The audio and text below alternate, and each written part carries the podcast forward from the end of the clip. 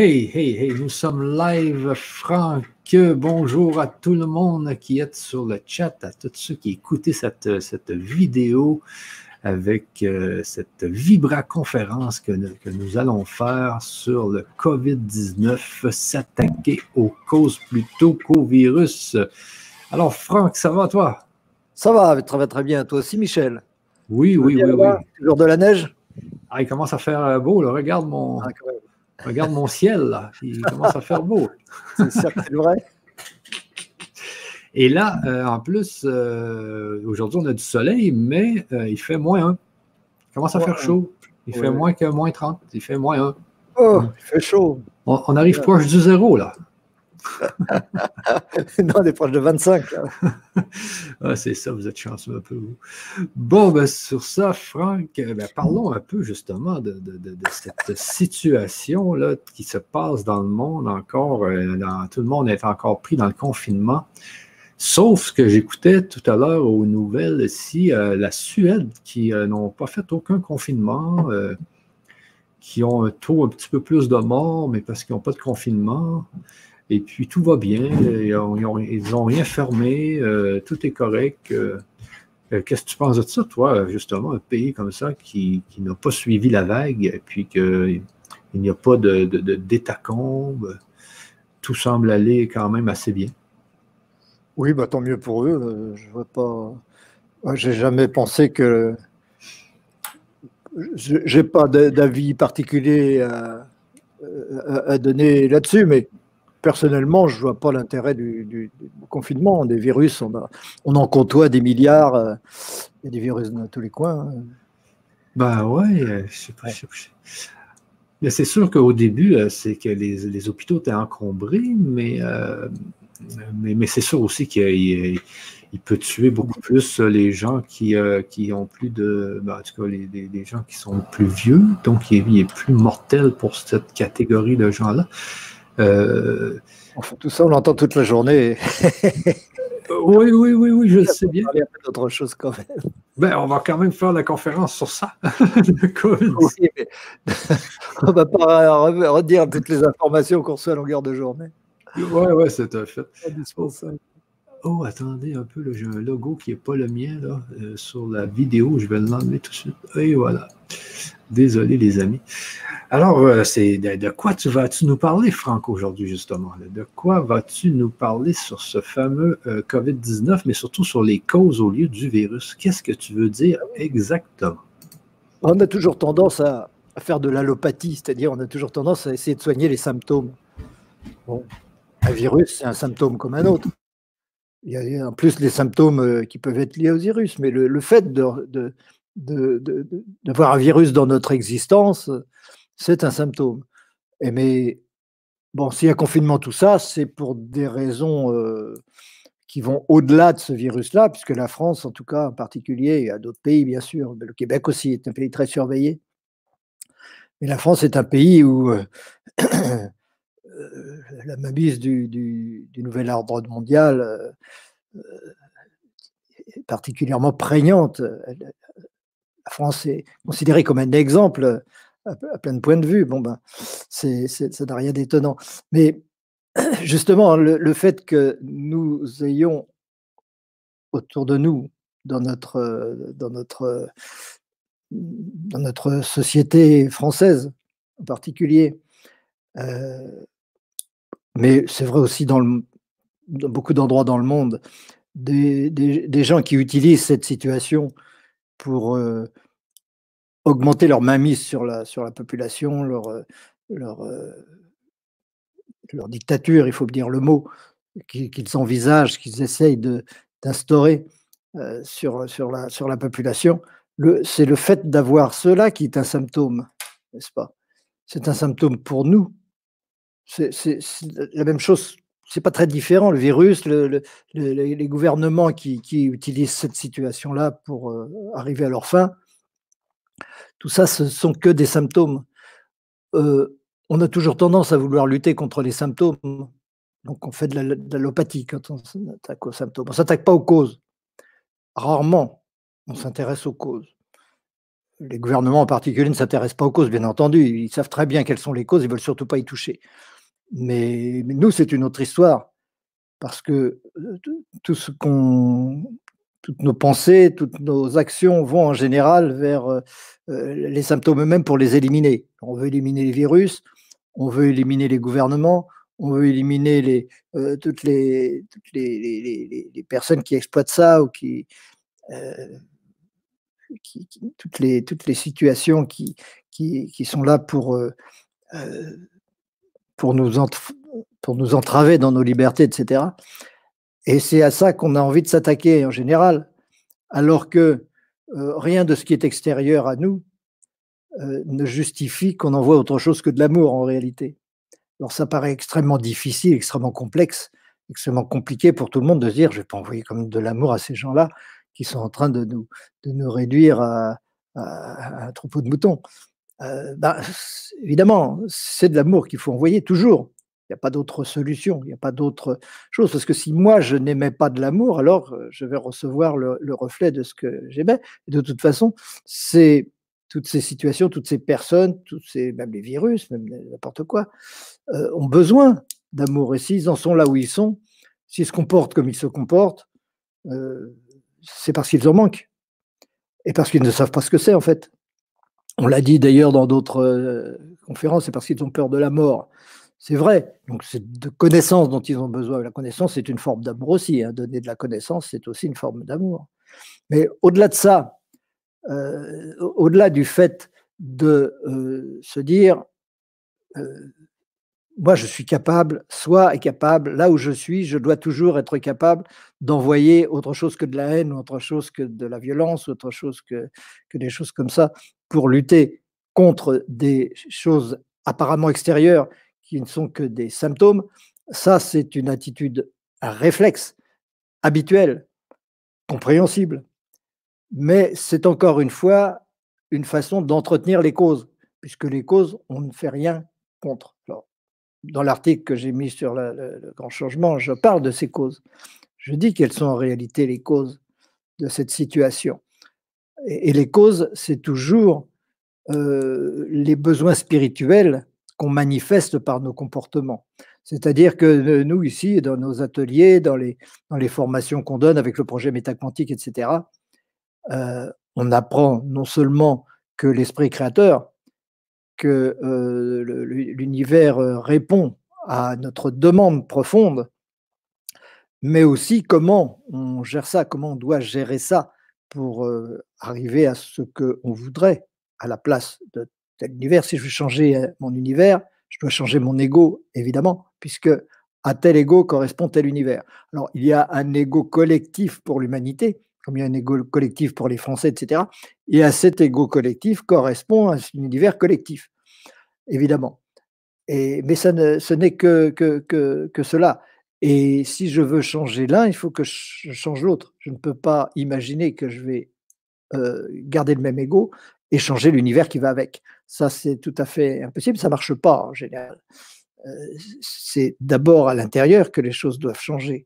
Mais changer les choses à l'intérieur, euh, il, faut, comprendre le processus, parce que si on ne comprend pas le processus, si on ne comprend pas pourquoi on s'est mis dans cette situation-là, et il y a des causes très précises pour ça, eh bien, on ne va pas savoir quoi changer, on ne va pas savoir euh, comment changer, et puis euh, on va tomber à côté de la cible.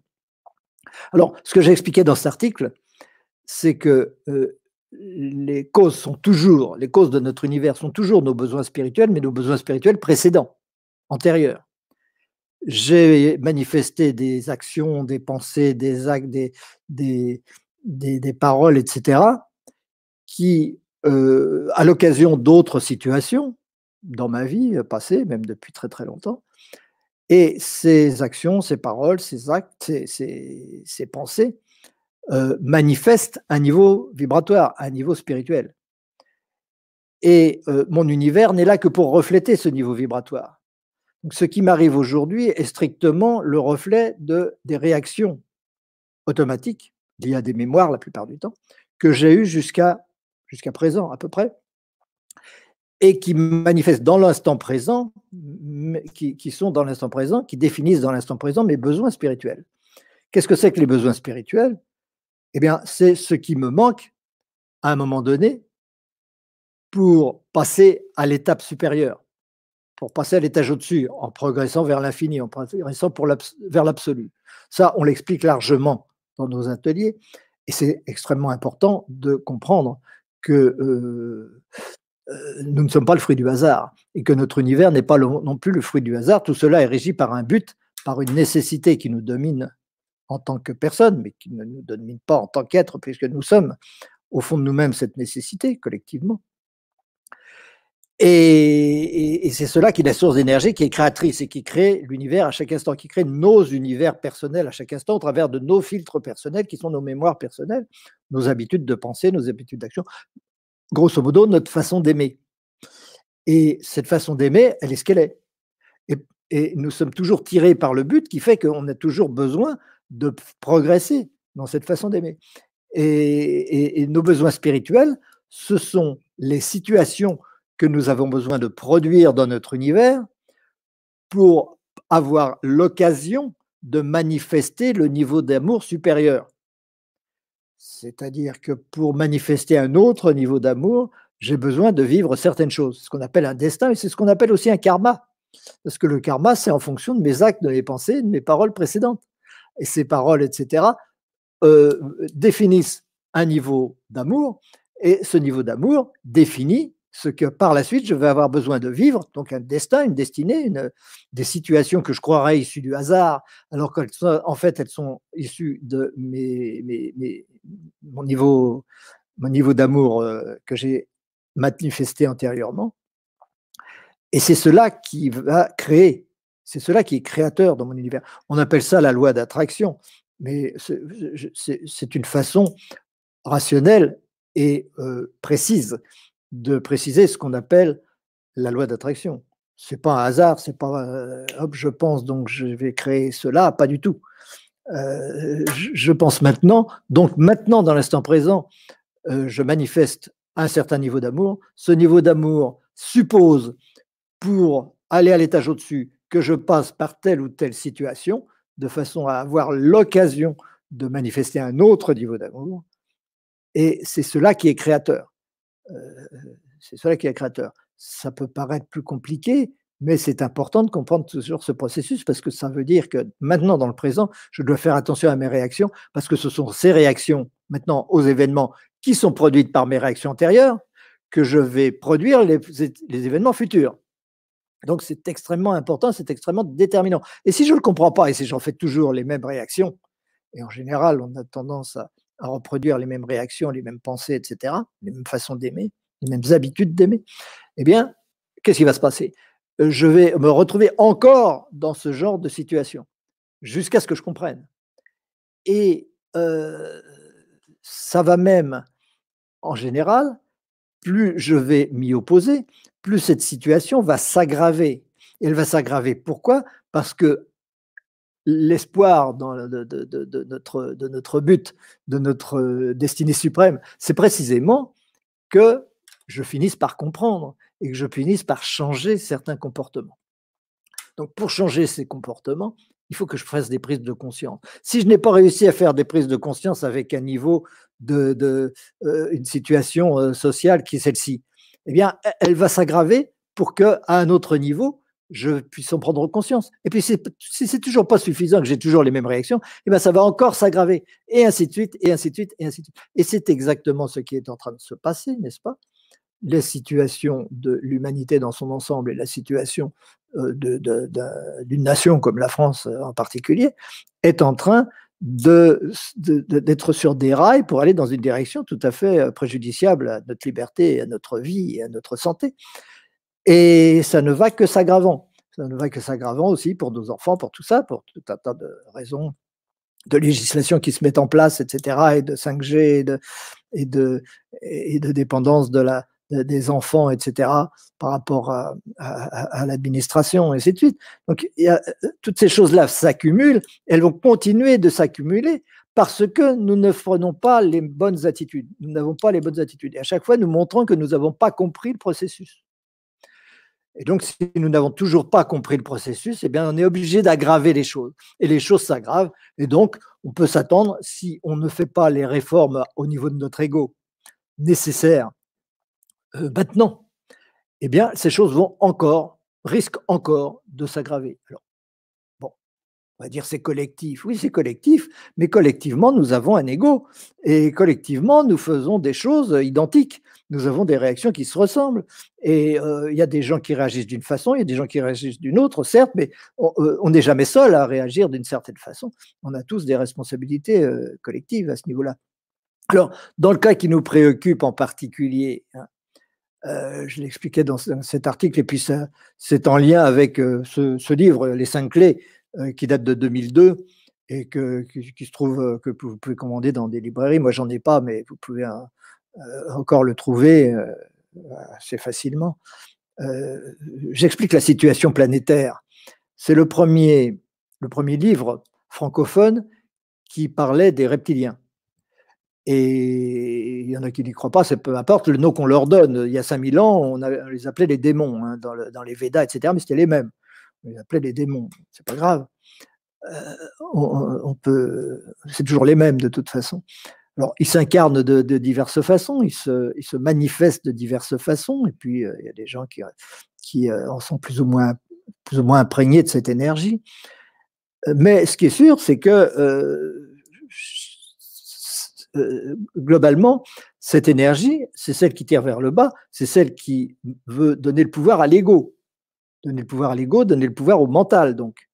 Et donc, euh, c'est une recherche toujours de pouvoir, de pouvoir de plus en plus euh, euh, fort, de plus en plus intense sur tout ce qui nous environne. Le but étant de ne pas mourir, le but étant de se confirmer en tant qu'ego, en tant que matière, etc. évidemment, ces gens-là ne croient à rien de, de, de, très clair et de très vrai au niveau spirituel. Et ils ne croient qu'à eux-mêmes, ils croient qu'à leur ego, qu'à leur mental. c'est leur affaire. On est là aussi pour leur enseigner s'ils en ont l'envie, mais en général, ils n'ont pas l'envie. Ça s'appelle avoir vendu son âme au diable, évidemment. Et euh, ces, individus-là ne font que euh, manifester la dimension égotique de nous-mêmes dont nous devrions nous débarrasser si nous voulons que cela disparaisse de notre univers extérieur et ce ne, disparaîtra pas de notre univers extérieur tant que nous ne ferons pas cette réforme au niveau de notre ego personnel. C'est tout à fait clair. Et au contraire, ça va s'aggraver. Tant que je n'ai pas compris, tant que je ne fais pas le travail au niveau de mon ego, cela ne peut que s'aggraver. Et c'est normal, c'est naturel, c'est nous rendre service que de nous amener toujours plus dans une situation où, à force d'être secoué, on finira par se dire Ah, ça y est, maintenant je réagis. Maintenant, j'ai compris, je vais commencer à réagir et faire les choses. Alors, quelle est précisément la situation, n'est-ce pas? La situation, c'est que on est en train de faire de nous, même si ça a déjà été le cas pendant, en fait, c'est le cas depuis des milliers d'années, on est en train de faire de nous du bétail. On nous a confinés dans nos, terriers, dans nos, étables, etc. On ne peut plus sortir.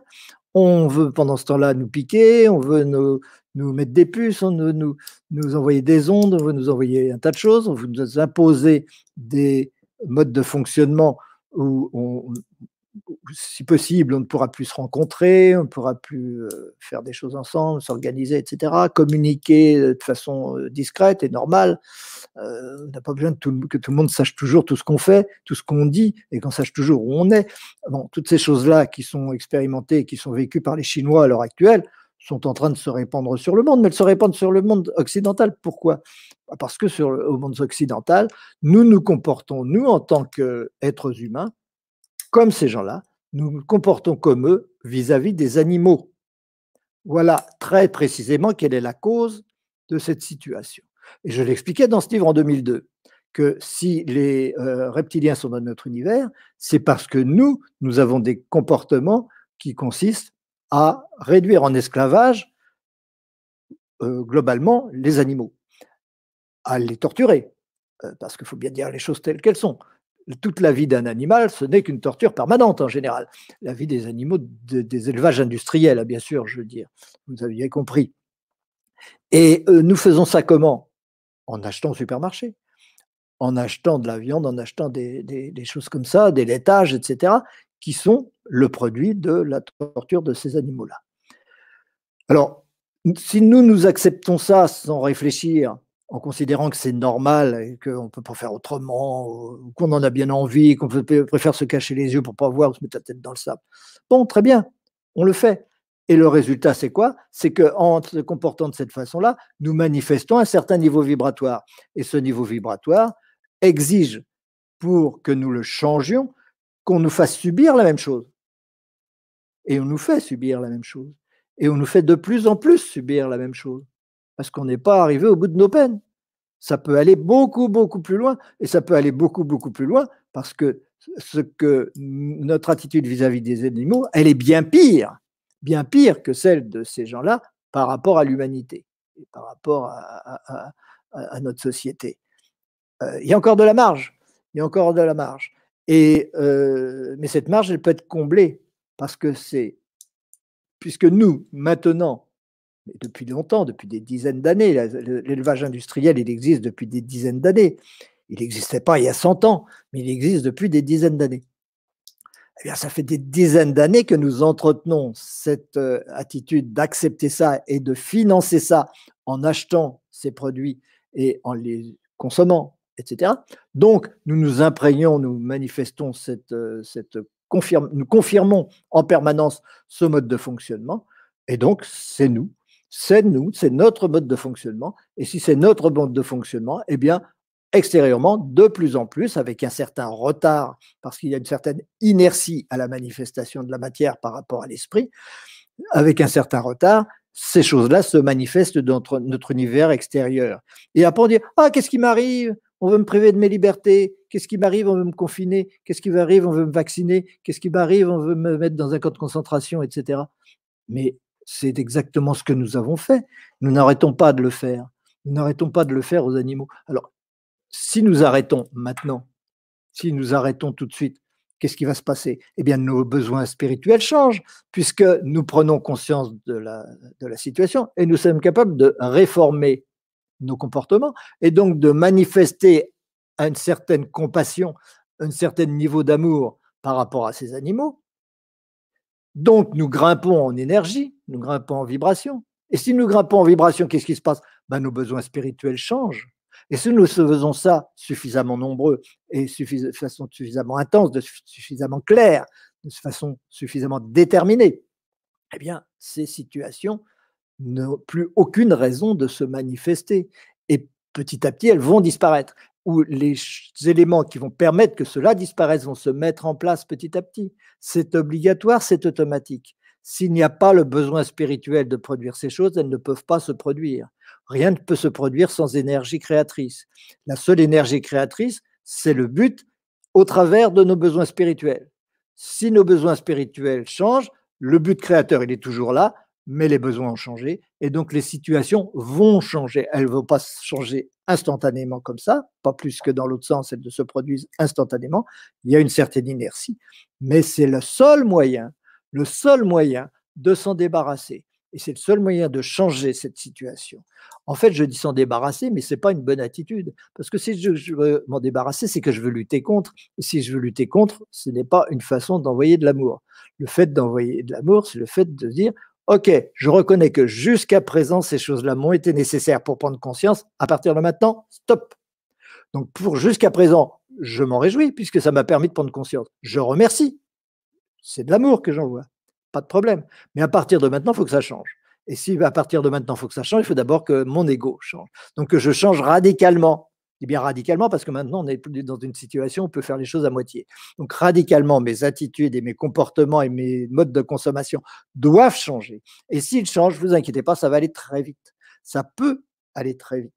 Ça peut aller très vite. Il suffit d'arrêter de consommer certaines choses pour que tout un pan de l'économie disparaisse. Cette économie concentrationnaire qui produit des OGM, qui, produit des, qui détruit les forêts pour produire du soja euh, au Brésil et ailleurs, toutes ces, toutes ces, situations-là, tous ces modes de fonctionnement-là vont disparaître. Et ils vont disparaître très vite parce qu'ils n'auront plus de ressources. Donc, euh, financièrement, ça va dégringoler, au niveau de la bourse, ça va dégringoler, ainsi de suite. Et ça va disparaître très vite ça peut disparaître très vite. Il suffit pour cela d'être un certain nombre. Il n'y a pas besoin que 100% des gens le fassent. Hein. Vous savez, les entreprises, elles sont toutes toujours euh, un peu euh, au bord de, la banqueroute. Elles sont, toujours des, marges confortables, mais pas suffisantes pour pouvoir se permettre de vivre sans ressources pendant un certain temps ou de diminuer drastiquement leurs ressources. Alors, si demain, il y a 10 ou 20% de la population occidentale qui arrête d'acheter au supermarché des produits de, ce type-là, des produits euh, animaux ou d'origine animale, euh, même si c'est indirect, euh, donc euh, issu de, cette économie concentrationnaire, il est évident que ça suffit pour que les marges de ces entreprises dégringolent et qu'elles ne, ne soient plus rentables et que d'un seul coup, les OGM ne puissent plus être rentables. Donc, plus d'OGM, terminé les OGM. Ça ne sert à rien de lutter contre les OGM, c'est un symptôme c'est un symptôme. Je change mes attitudes, mes comportements et les OGM disparaissent. C'est pareil, ça ne sert à rien de lutter contre les reptiliens. Il y en a toujours eu, il y en aura toujours des reptiliens. Mais pourquoi est-ce qu'ils nous concernent maintenant? Pourquoi est-ce qu'ils agissent maintenant dans notre univers? Bah, C'est parce qu'on les appelle. Notre niveau vibratoire les appelle. Donc arrêtons de les appeler. Commençons à vivre les, avoir des comportements corrects au niveau de, de, ce que nous, euh, de notre attitude vis-à-vis des animaux. arrêtons d'accepter des choses inacceptables, tout simplement, l'élevage des poules, le broyage des poussins, que sais-je, euh, les, veaux qu'on arrache à leur, maman, euh, les poules qui sont dans des, des batteries immenses pour les œufs ou pour autre chose. Tout ça, on ne devrait pas l'accepter. Personne ne devrait accepter cela. Personne ne devrait acheter ce genre de choses parce qu'en achetant, on vote. On vote. On dit ça c'est bien. Je veux que ça continue. Je veux que ça continue. Je veux que ça continue. Ça m'arrange. C'est pas cher.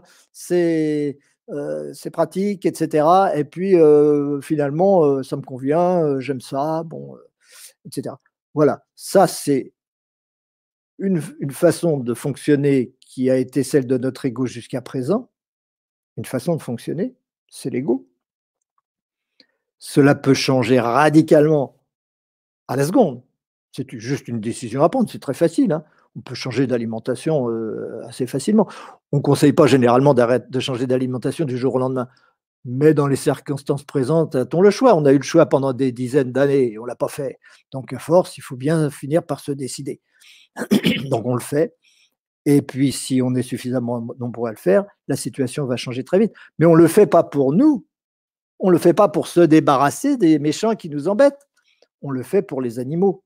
Parce que si on le fait pour nous et pour se débarrasser des méchants, bah, on n'a pas beaucoup progressé en amour. Alors autant en profiter pour progresser beaucoup, c'est-à-dire pour, ressentir ce que les animaux ressentent, pour se mettre à leur place et puis décider que ce n'est plus acceptable, pour décider que euh, non, un être humain euh, digne de ce nom ne peut pas payer des gens pour torturer des animaux. Ça, ne se fait pas. Ça ne se fait pas. C'est pas humain. Donc, si je veux euh, ne pas être humain, je peux. Mais alors, il ne faut pas s'étonner après d'avoir des reptiles en face. Parce que ce qui n'est pas humain en nous, bah, c'est le niveau inférieur. Et le niveau inférieur, c'est le niveau reptilien. Hein, il n'y a pas 36 solutions. Donc, je vis dans ce milieu où euh, c'est ce niveau reptilien de moi, le cerveau reptilien, le mode de fonctionnement reptilien, qui décide de notre vie et qui organise notre société et qui est en train de bousiller la planète, et ainsi de suite. Donc ça, c'est les causes. Ça, ça permet de comprendre quelles sont les causes. C'est mes comportements passés jusqu'à présent, je les change maintenant pour que dans un proche avenir, tout cela soit réformé. Et c'est ce qu'il y a de plus efficace. Il n'y a pas plus efficace. si je veux agir directement par la violence ou autre chose, ça ne va pas marcher.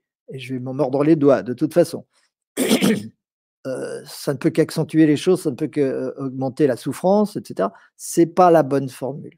La bonne formule, c'est je change, je fais le changement en moi que je veux voir dans le monde extérieur, comme disait Gandhi, et ce changement va se manifester. Ça ne peut pas être autrement. Alors les gens qui suivent nos ateliers, ils savent que ça ne peut pas être autrement, que c'est pas de la superstition, que c'est pas des vaines croyances, que c'est pas une hypothèse, car cela, nous l'avons démontré, nous le démontrerons encore. Hein. On n'arrête pas de le démontrer dans nos ateliers par petits morceaux, on ne peut pas tout, s'expliquer à la seconde. Mais euh, on comprend très simplement, très simplement, euh, quel, est le principe créateur? Personne ne vous explique véritablement le principe créateur. On le décrit, on dit oui, il faut penser, il faut visualiser, il faut ceci, il faut cela. Ok, mais comme on n'explique pas au mental pourquoi et comment ça fonctionne, surtout pourquoi ça fonctionne, pourquoi c'est comme ça, qu'est-ce que c'est que l'esprit créateur, d'où vient cet esprit créateur, pourquoi il crée, pourquoi il y a un esprit, pourquoi il y a l'être à la place de rien? Et pourquoi il y a, l'ego? Et pourquoi il y a le, monde extérieur, apparemment un univers en plus de cet ego. Qu'est-ce que ça veut dire tout ça? Tant que le mental n'a pas compris et ne sait pas exactement les tenants et aboutissants de tout ça, il ne peut pas agir. Parce qu'il va utiliser cette incertitude, il va utiliser cette incertitude dans sa grande intelligence mentale, il va l'utiliser pour ne pas changer, pour ne pas modifier l'ego, pour ne pas modifier les habitudes, pour ne pas changer les comportements, parce que ça, c'est ce qu'il déteste le plus. Le mental ne veut pas parce que son but, c'est de confirmer l'ego. Donc le maintenir en place tel qu'il est pour que rien ne bouge. Je me suis assis à cette place-là hier, demain je reviens, je me réassois à la même place. Le, mental ne veut pas que l'ego évolue. Eh bien, nous ne sommes pas l'ego et nous ne sommes pas le mental. Et en faisant appel à ce qui est au-dessus, à notre supramental, mais c'est aussi ce qu'on apprend dans nos ateliers et qu'on apprendra dans d'autres ateliers à partir de maintenant, c'est comment faire appel à ce supramental en nous et comment faire en sorte que cet ego change.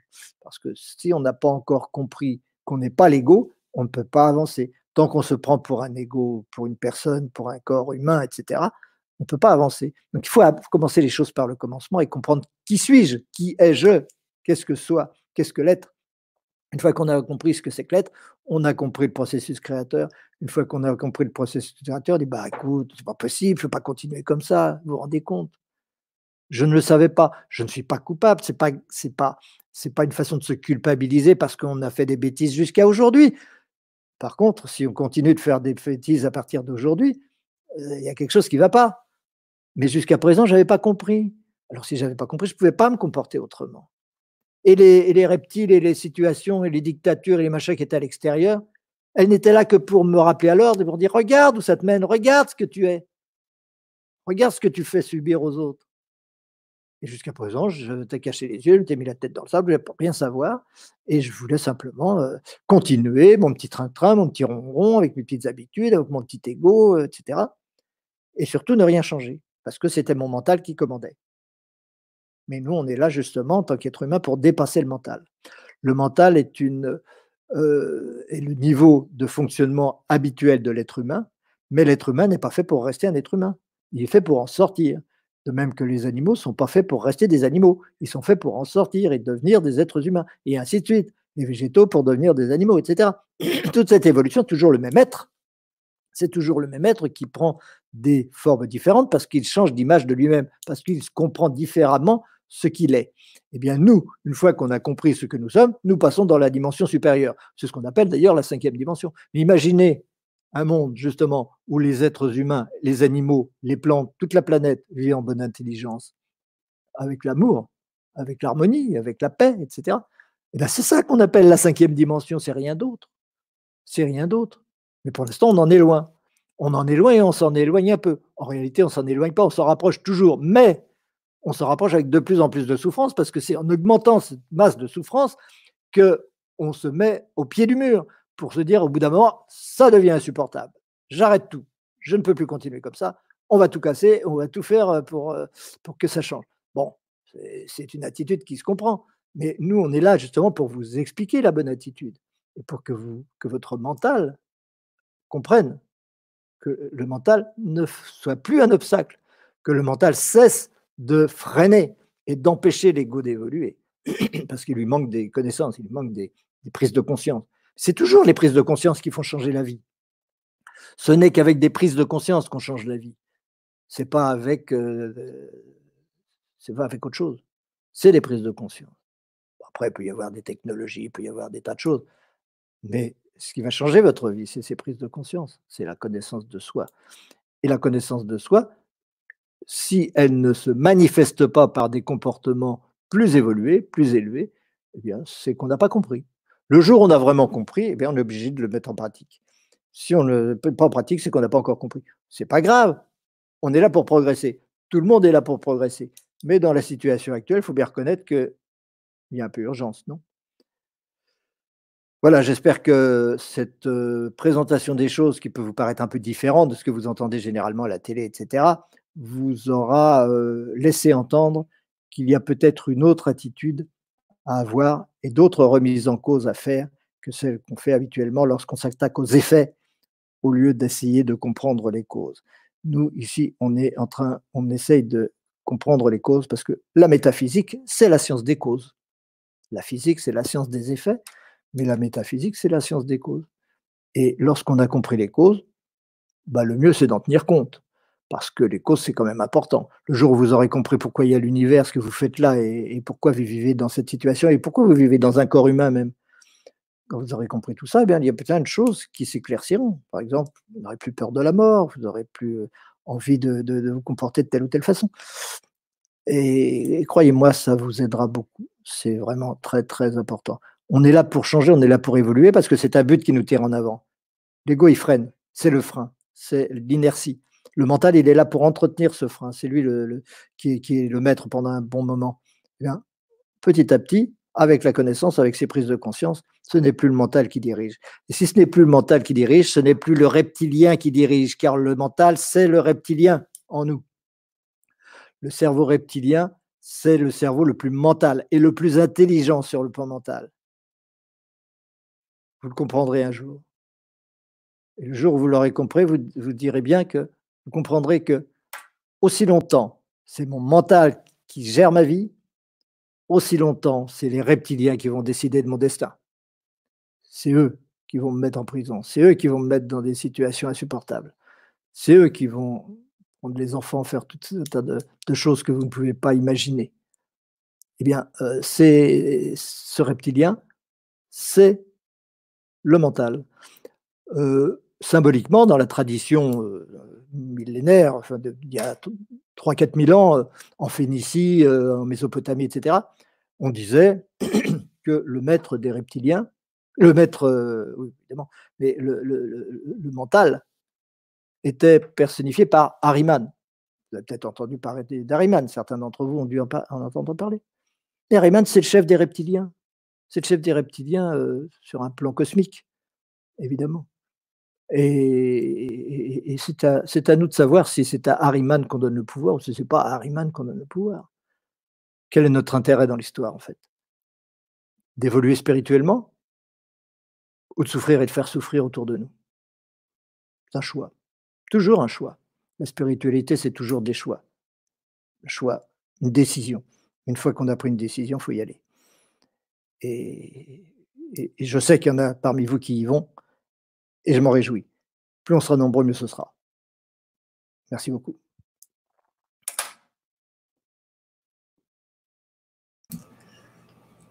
Hey, c'est bien ça, Franck. Euh, c'est justement, comme tu disais, c'est les prises de conscience qui sont importantes là.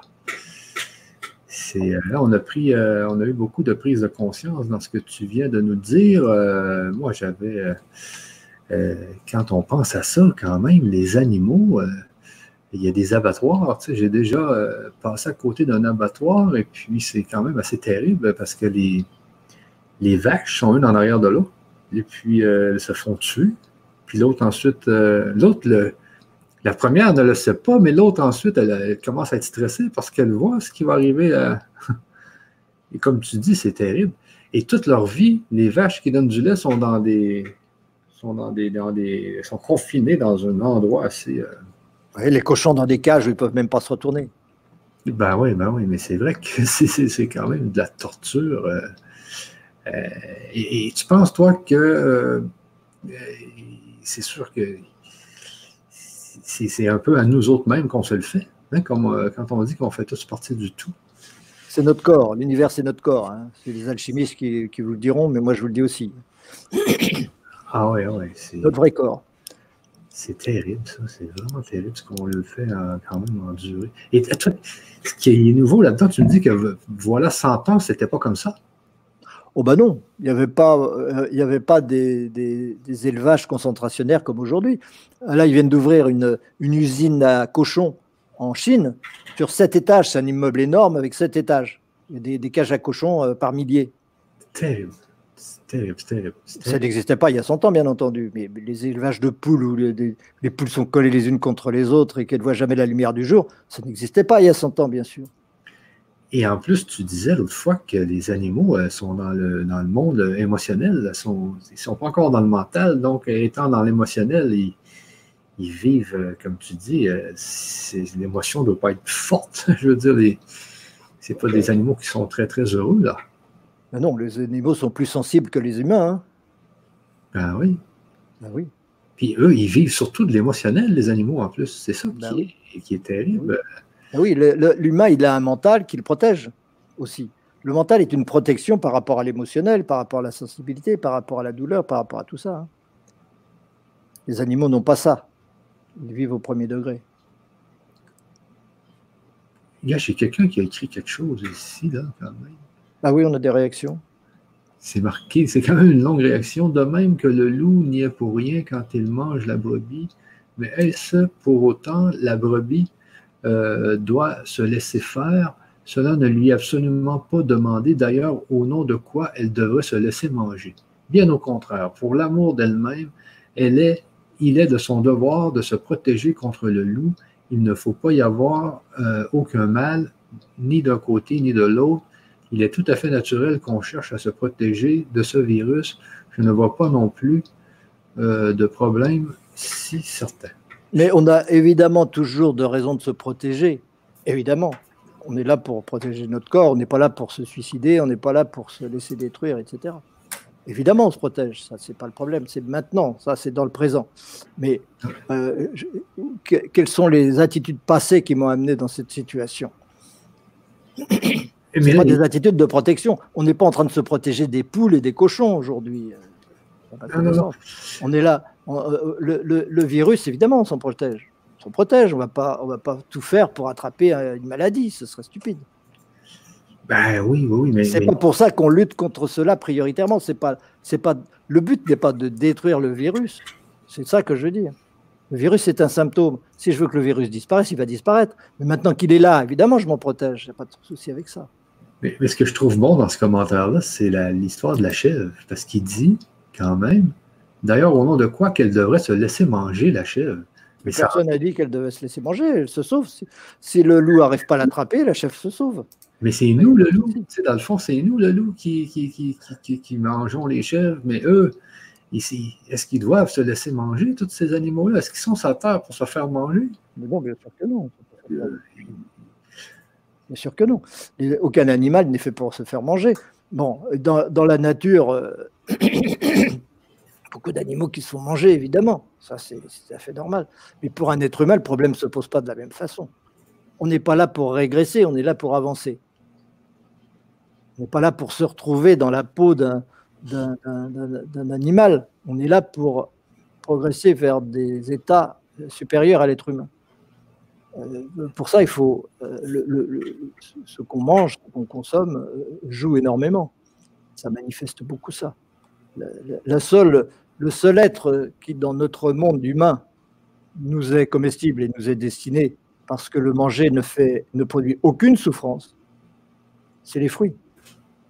Les fruits et les fruits légumes, c'est-à-dire les fruits légumes, c'est les courgettes, les aubergines, les, poivrons, ces trucs-là, les haricots, etc. Et, tous les fruits, évidemment, parce que tout ça, ce sont des,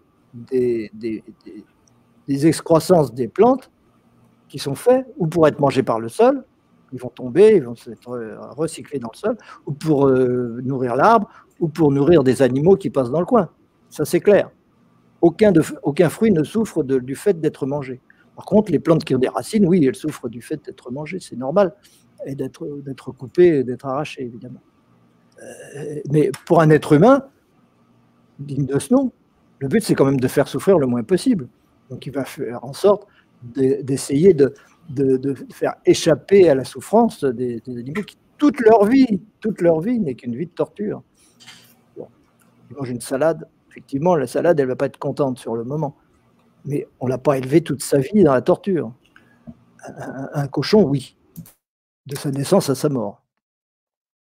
Oui, puis euh, ensuite, nous, on mange ça ça ne doit pas trop être bon pour la santé. Mais non, c'est pas bon. Mais le pire de tout, c'est l'attitude vibratoire que ça, que ça, que ça manifeste. c'est notre attitude vibratoire qui compte, c'est notre niveau vibratoire qui est important. C'est ça notre responsabilité. Notre responsabilité, c'est uniquement de savoir où je décide de me situer. C'est-à-dire, est-ce que j'ai envie de grimper, est-ce que j'ai envie de descendre? C'est l'un ou l'autre. On ne peut pas stagner, on ne peut pas rester. Euh, ou bien je me laisse entraîner vers le bas, ou bien je me laisse entraîner vers le haut. C'est un choix. Une autre question ici, c'est euh, Catherine qui nous dit c'est la vengeance du mal fait aux animaux, le virus. Bah, on peut dire ça, mais la vengeance, c'est comme on dirait le karma. C'est pas, c'est pas plus que ça. C'est pas plus que ça. Les animaux ne se vengent pas. Les animaux, ils n'en savent rien. Euh, donc, c'est pas véritablement une vengeance. Mais on peut dire que dans le subtil, euh, on, peut le lire comme ça. On peut en avoir la, avoir cette, euh, cette interprétation-là. Mais le mot vengeance n'est pas un mot qui nous fait élever vibratoirement, pas du tout. Parce que, Franck, il y a une affaire qui me, que je me pose comme question depuis quand même assez longtemps. Là. Parce qu'on dit que c'est les animaux qui se vengent pas, mais le virus, tu sais, le virus, on, sait, que, on sait peut-être qu'il a été euh, fabriqué ou en tout cas manipulé pour donner la maladie qu'il donne aujourd'hui. Mais les virus, avant d'être manipulés par les hommes, les virus existaient, ça on sait bien. Ah bien sûr, il y a des milliards d'années que les virus existaient bien avant nous. Ils sont plus chez eux ici que nous. Mais, mais c'est clair. Mais quand on regarde un virus, là, il n'y a même pas de patte. Lui, tu sais, la bactérie, au moins, elle peut se mouver, elle, marche, elle est quand même capable de bouger. Le virus, lui, est vraiment comme. C'est un être vivant, mais qui n'a aucune vie. Il y a juste un code dedans, c'est un code euh, génétique. Euh, et puis le code du virus, euh, quand il entre dans la cellule, ben, pour les virus de la grippe, dans les cellules des poumons, ils vont, euh, ils vont court-circuiter, l'ADN dans le noyau de la cellule pour qu'ensuite la cellule génère des virus. OK? Mm-hmm. Alors, on voit que c'est extrêmement intelligent. c'est comparable aux virus informatiques. Hein. C'est un peu ce que les virus informatiques font. C'est pour ça qu'on les appelle comme ça, sans doute. non, mais c'est vrai. mais, ce, que, je veux dire là-dedans, c'est c'est extrêmement intelligent la, façon dont le virus s'y prend pour se recréer. Et ensuite, l'humain va tousser et ça va le propulser chez d'autres humains. Mais tu vois, comme le pollen des fleurs, le pollen des, chardons qui volent partout en été, euh, dès qu'il fait un peu chaud, on voit des, des pollens de chardons qui, on a l'impression qu'il neige parfois. C'est le même principe. Tout est vivant. Il n'y a rien qui ne soit pas vivant. Tu as trois atomes. Trois atomes qui sont réunis dans une molécule, ça suffit, c'est vivant. Même un atome, tout seul est vivant. Ben, ben oui, mais... Il a son intelligence, il a ses, objectifs, il a ses, mémoires. Ce que je veux dire, il n'est pas intelligent tout seul. Parce que le virus, là, il n'y a, pas assez de cellules, lui, pour euh, penser. Là. Tu sais, je veux dire, il y a, juste un Bien sûr que si.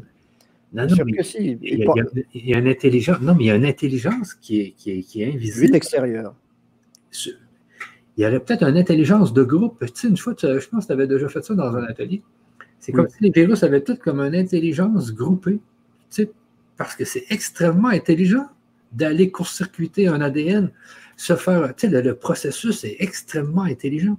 C'est pas un petit virus avec, euh, avec 3-4 euh, morceaux d'ADN qui a réussi à penser à ça. Là. Mais oui, mais c'est l'intelligence au-dessus qui a réussi à penser à ça. C'est comme nous, notre intelligence n'est pas intérieure. Notre conscience n'est pas intérieure au corps. Elle n'a jamais été, elle ne le sera jamais. Tout cela, c'est l'esprit. C'est le but qui est réduit, réduit par le corps, c'est-à-dire par un ensemble de mémoires qui sélectionne une partie de, cette conscience, une partie de cette intelligence pour la réduire à, l'intelligence dont a besoin un être humain pour fonctionner. Mais elle ne nous appartient pas. C'est pas l'intelligence qui est née de notre corps. L'intelligence, elle est, elle est tout et elle se réduit aux limites d'un corps. Pour un virus, c'est pareil. Son intelligence ne vient pas du virus. Ah non ah Non, elle n'est pas à l'intérieur du virus intelligent. C'est l'intelligence cosmique qui se réduit à l'échelle du virus pour euh, réaliser certaines fonctions qui sont nécessaires dans le grand concert cosmique, dans le grand ensemble de l'univers. Les virus jouent leur rôle. Ils l'ont toujours joué et continueront à jouer. On ne va pas éliminer les virus. On mettra toute la bonne volonté qu'on veut. Les virus sont là depuis des milliards d'années et continueront d'être là pendant des milliards d'années. Ce n'est pas ah nous qui allons y changer quelque chose. Ils sont extrêmement intelligents. Parce que là, si on analyse ça, parce qu'on avait fait l'autre fois, il y avait des, comme des corps subtils. Euh, donc, le virus, lui, il y aurait comme tous les virus auraient comme une, centrale pour les virus qui le permettent de se propager et d'aller d'humain en humain ou d'animaux en, animaux. Mais cette, euh, cette concentration-là qui est au-dessus des virus, elle travaille uniquement pour les virus. Elle ne travaille pas pour les hommes, elle ne travaille pas pour les animaux. Il y a comme une intelligence juste pour les virus. Ensuite, il y a une intelligence juste pour les animaux, puis il y a une intelligence juste pour les arbres, je pense, non? Non, non. Il y, a, une solidarité totale entre toutes les formes d'intelligence de l'univers. Chacune joue son rôle. Il n'y en a pas une qui soit inutile ou qui ne soit pas nécessaire aux autres. Les virus sont nécessaires à la vie, même que les êtres humains sont nécessaires à l'univers et que les reptiles sont aussi nécessaires à l'univers. Il y aura toujours des reptiles, il y a toujours eu des reptiles, il y en aura toujours. Des êtres humains aussi, ici ou ailleurs et, chacun joue son rôle. Et tous ces rôles sont complices, tous ces rôles sont euh, collectivement euh, responsables du tout, responsables de la réalisation du tout. Tout est nécessaire pour faire le tout. C'est ça, parce que euh, on l'a vu ici au Québec, il y avait tellement de caribous, là, il y en avait au moins des milliers, il y avait plusieurs millions de caribous qui étaient en train de briser la forêt, et puis tout d'un coup, il y a un, rééquilibrage qui s'est produit euh, avec les loups qui sont arrivés, avec euh, il y a quelque chose qui a remis l'équilibre. Donc, on dirait que dans la nature, des fois, il y a comme un déséquilibre qui se produit, ensuite, il y a un équilibre qui revient, il y a quelque chose qui revient mettre l'équilibre. Et là, le virus euh, COVID-19 est peut-être un élément qui revient mettre un équilibre. dans, Ça ne nous regarde pas. Cela ne nous regarde pas. On fait confiance le fonctionnement de l'univers est régi par un but, le but contrôle le tout, nous avons à être en paix avec ça. Peu importe quel est, c'est pas à nous de juger le rôle des uns et des autres dans l'univers. J'ai pas besoin de juger le rôle d'un cactus. S'il y a un cactus, c'est parce qu'il y a un cactus qui, qui était bien jusqu'à présent d'être là où il est. Et c'est tout. C'est pas mon intelligence humaine qui va pouvoir juger du rôle du cactus je pourrais l'analyser tant que je voudrais. Je dirais, ah bah, le cactus, finalement, il sert à ça dans l'univers. Ce ne sera pas vrai. Il sert à beaucoup d'autres choses que ce que j'aurais pu imaginer. le virus, c'est pareil. Hein. Oui, oui, oui, oui. Bon, ben, on continue quand même sur cette lignée. Il y a des questions, Franck. Euh, yes. Quelques questions. Euh, bon, ben ici, euh, on est pourtant beaucoup à ne plus consommer de viande. pas trop, mais c'est de plus en plus, je pense. Oui, oui, oui. On est déjà de plus en plus, oui. D'ailleurs, comme mon livre les cinq clés est sorti en 2002, où je parlais de ça, de, cette, euh, de ce fait que euh, le monde reptilien autour de nous euh, n'est que le reflet de notre comportement vis-à-vis des animaux. J'ai reçu un, contact de l'association des végétariens de Belgique. Ah c'est très rigolo. Le patron des, le président des végétariens de Belgique qui m'a dit, qui m'a, qui m'a me contactent en me disant qu'est-ce qui se passe, qu'est-ce qui se passe? Jamais on a, on a reçu autant de demandes de renseignements pour devenir végétarien. J'ai dit ah bah chouette, mon bouquin a servi à quelque chose. On est déjà de, on est de plus en plus nombreux effectivement, et tant mieux. Ça veut dire qu'on est en train d'évoluer dans le bon sens. Il faut que ça avance un peu plus vite, parce que sinon on sera tous euh, euh, bon. Chacun est à sa place au moment où il faut il n'y a aucune peur à avoir, de toute façon. Chacun sera à sa place au moment où il faut, de toute façon. Donc les gens qui sont végétariens, tant mieux, euh, leur niveau vibratoire euh, en, tire les fruits, et leur destin en tire les fruits aussi, bien entendu. Maintenant, euh, aux autres de savoir ce qu'ils veulent faire, s'ils veulent continuer ou pas, s'ils veulent rejoindre le, grand nombre de gens qui deviennent végétariens aujourd'hui. Il n'y en a jamais autant, c'est extraordinaire ce qui se passe. Mais est-ce que la, masse critique est, atteinte? Non, parce que pour l'instant, Monsanto et les autres, ils continuent à produire des, OGM. Bayer, il a la clique. Ils continuent à fonctionner, à faire des OGM, à, à détruire la forêt amazonienne, etc. Entre autres donc, ils ne sont pas encore en faillite. Et s'ils ne sont pas encore en faillite, c'est parce que nous sommes encore trop nombreux à utiliser leurs produits, à consommer leurs produits. Les produits qui sont issus de l'utilisation de leurs produits. Parce que les, les, glyphosate, etc., c'est Monsanto aussi. Hein. Et, si, si demain ils arrêtaient de vendre du glyphosate, ils seraient bien embêtés parce que ça représente quand même une bonne part de leurs bénéfices et de, de leurs ressources. Tout ça, c'est notre choix, c'est notre responsabilité. C'est bien, c'est super qu'on soit de plus en plus nombreux à en avoir conscience et à le faire, tant mieux. De toute façon, notre, vie en tirera les fruits, c'est tout à fait normal. C'est. Il n'y a pas à rechercher ça, il n'y a pas à rechercher à se sentir mieux que les autres, il y a juste à le faire par amour. Euh, les autres, eh bien, les autres, il est temps qu'ils le fassent. Parce que le jour où on va être suffisamment nombreux, eh bien là, on va s'en rendre compte. Parce que toutes ces entreprises-là, elles vont mettre la clé sous la porte. Et si elles mettent la clé sous la porte, elles n'auront plus rien à tirer de l'humanité, donc elles s'en iront ailleurs. Oui, ouais, c'est un, fait. Et ici, euh, j'arrive pas à lire son nom parce qu'il est écrit en, chinois ou en japonais, là, mais il euh, faudrait que les agriculteurs dénoncent cela parce que, euh, parce que là, les, les agriculteurs disent clairement qu'ils sont obligés. Euh, il y en a d'autres des agriculteurs qui ne le font pas. Ouais. Donc pourquoi les autres ne sont-ils pas obligés? C'est un mode de fonctionnement à choisir. C'est une habitude. Est-ce que les OGM sont seulement dans le maïs et le soja de Sandrine?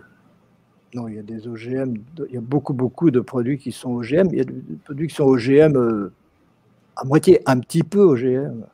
Vous avez même beaucoup de on peut même dire que la, plupart des fruits euh, sont manipulés génétiquement, un peu, mais ce n'est pas pour autant qu'ils sont dangereux. Euh, mais des, produits qui sont vraiment euh, produits à grande échelle, c'est le soja et le maïs, surtout. C'est ça qui rapporte le plus d'argent. Les OGM, c'est principalement ça. S'il n'y a plus d'élevage, il n'y a plus besoin de tourteaux de soja. Hein. S'il n'y a plus besoin de tourteaux de soja, il y a une grande partie des OGM qui ne seront plus nécessaires. Donc euh, tout, ça, tout ça peut s'effondrer très facilement, à condition simplement qu'il y ait des prises de conscience et qu'on mette en application nos prises de conscience et qu'on n'attende pas après le voisin pour le faire. Là, il n'y a pas besoin d'attendre après le voisin pour le faire. D'ailleurs, il y a la queue devant les supermarchés. Il faut faire la queue pendant une heure et rester à 1m50 des gens pour aller au supermarché. Bon. C'est occasion ou jamais de prendre l'habitude de ne pas y aller. Évidemment. Alors, c'est vraiment qu'on est maso on ne peut pas faire autrement. Je, ris un peu, c'est pas gai pour tout le monde, mais euh, il y a, d'autres solutions. C'est une occasion de travailler au niveau local, de faire vivre des gens au niveau local. Et donc dans les villes, c'est très difficile. depuis le temps qu'on le dit qu'il ne faut pas vivre dans les villes, depuis le temps qu'on le dit qu'il faut cultiver son jardin, depuis le temps qu'on le dit qu'il faut faire des éco-villages, euh, on n'a pas attendu même les cinq clés pour ça on, le sait, ça fait des années, des années, des années qu'on dit on avait le temps de se retourner. On ne s'est pas retourné. Bon, bah, si on ne s'est pas retourné, ça veut dire que maintenant, c'est plus difficile à faire. Et plus on va attendre, plus ce sera difficile. Il arrivera peut-être un moment où ce sera plus possible. Mais aujourd'hui, chacun a la responsabilité de se dire comment est-ce que demain je peux faire pour me passer d'un supermarché? Où est-ce que je vais trouver euh, le petit bout de terrain, le petit bout de jardin de, chez quelqu'un que je connais ou quoi, euh, euh, que je vais pouvoir cultiver pour avoir déjà beaucoup moins besoin d'aller utiliser ces produits qui sont chimiqués, OGM, etc. C'est faisable, c'est faisable, évidemment. Ici, on a. J'avais envie de faire toute une série de, de conférences là-dessus de, pour, euh, pour euh, progresser vers cette autonomie. Je ne sais pas si, euh, Michel, ça t'intéresserait qu'on fasse ça, mais on pourrait faire des, des, conférences comme ça pour aider les gens à changer leur alimentation, à concevoir un éco-village, à ah voir comment se mettre en autonomie sur tel ou tel plan. Toutes ces choses qui sont en fait absolument indispensables, indispensables. Sinon, bah, on va aller un peu plus au fond du gouffre qu'on ne va qu'on y est actuellement. On pourra toujours râler, toujours dire c'est la faute du virus, c'est la faute du président de la République, c'est la faute de ceci ou cela. C'est la faute de personne d'autre que de soi, parce que depuis le temps qu'on le sait, on ne le fait pas. si on veut commencer à le faire, moi je suis disposé à, faire un peu euh, comme ça une école de l'autonomie euh, dans la mesure de mes possibilités, mais on peut faire intervenir plein d'autres personnes qui s'y connaîtront mieux que moi dans plein de domaines et, aider les gens à, à faire cette réforme. C'est peut-être l'occasion ou jamais on est, pressé maintenant, il faut le faire. Si on commence à en prendre conscience, on fait le faire. On pouvait le faire avant, mais on n'avait pas conscience. ça ne pouvait pas avancer. Maintenant, ça peut peut-être avancer. Donc moi, je te propose ça, si tu veux, on peut essayer de le faire. Si les gens réagissent et qu'ils disent Ah oui, on voudrait, euh, etc., on le fera. Oui, oui, sans problème. Hein, c'est très intéressant, ça. Euh, parce que, comme tu dis, ça pourrait euh, justement augmenter le taux vibratoire des humains, en tout cas. Et bien sûr. C'est fondamental. Et si on nous dit, il y a quand j'ai beaucoup de questions, Franck, il faut que tu répondes rapidement, je pense. Euh, il y a quand même un écart entre l'agriculture intensive et l'agriculture des petites structures. Bah oui, un écart, ça c'est sûr. Mais dans quelle mesure a-t-on besoin d'agriculture intensive si on ne vit pas en ville? Qui a besoin d'agriculture intensive En fait, ceux qui en ont besoin, euh, ce sont les industriels et les gens qui, veulent nous, nous confiner dans des villes. Eux, ils ont besoin qu'il y ait de l'agriculture intensive, parce qu'ils savent très bien que les gens dans les villes, ils ne vont jamais pouvoir être autonomes. Et les gens qui sont, eux, dans les villes, est-ce qu'ils ont besoin d'être dans les villes? Pas du tout. Est-ce qu'ils ont besoin de prendre le métro tous les jours? Pas du tout. Il y a plein de choses à faire de ce côté-là. Il y a plein de choses à changer dans notre mode de fonctionnement. Peut-être on sera obligé de faire ces réformes. Peut-être pas. Peut-être sera simplement euh, retourner comme avant dans le monde d'avant et vivre avec les avions et avec les avec tous ces, les industries et les, voitures et les embouteillages et tout. Ça nous prend au nez. Hein. Peut-être qu'à partir du 11, du 11 mai, ça va être comme ça, ça va revenir comme avant. J'en sais rien. On verra. Mais peut-être aussi que c'était l'occasion. On a encore quelques semaines devant nous pour euh, voir les choses autrement, essayer de voir euh, de quels moyens on dispose autour de soi pour changer quelque chose là-dedans. Et, s'apercevoir très vite qu'on n'a absolument aucun besoin d'agriculture intensive. L'agriculture intensive est beaucoup moins efficace que la permaculture, par exemple, que la culture bio. Beaucoup moins efficace, ça n'a rien à voir. Et on le sait, il n'y a pas besoin d'agriculture intensive pour nourrir la planète. Il n'y a jamais autant de gens qui meurent de faim que depuis qu'il y a de l'agriculture intensive. Avant, les gens vivaient de leur lopin, ils cultivaient chez eux, on les laissait faire, et il n'y avait pas de faim dans le monde. C'est maintenant qu'il y a la faim dans le monde, parce qu'il y a l'agriculture intensive. Et c'est pour ça aussi qu'il y a toutes ces maladies. C'est, euh, il y avait un article récemment qui disait euh, euh, la, principale cause de la disparition de la biodiversité et de la pollution sur la planète, finalement, une des principales causes, c'est la politique agricole commune. L'agriculture intensive imposée par l'Europe. C'est un choix. Choisissons. Il y a des risques à prendre peut-être. Tout changement est toujours un peu douloureux. Hein. C'est jamais facile de changer. Il s'agit de savoir ce qu'on veut, c'est tout. Ouais. Ah ouais, c'est exactement.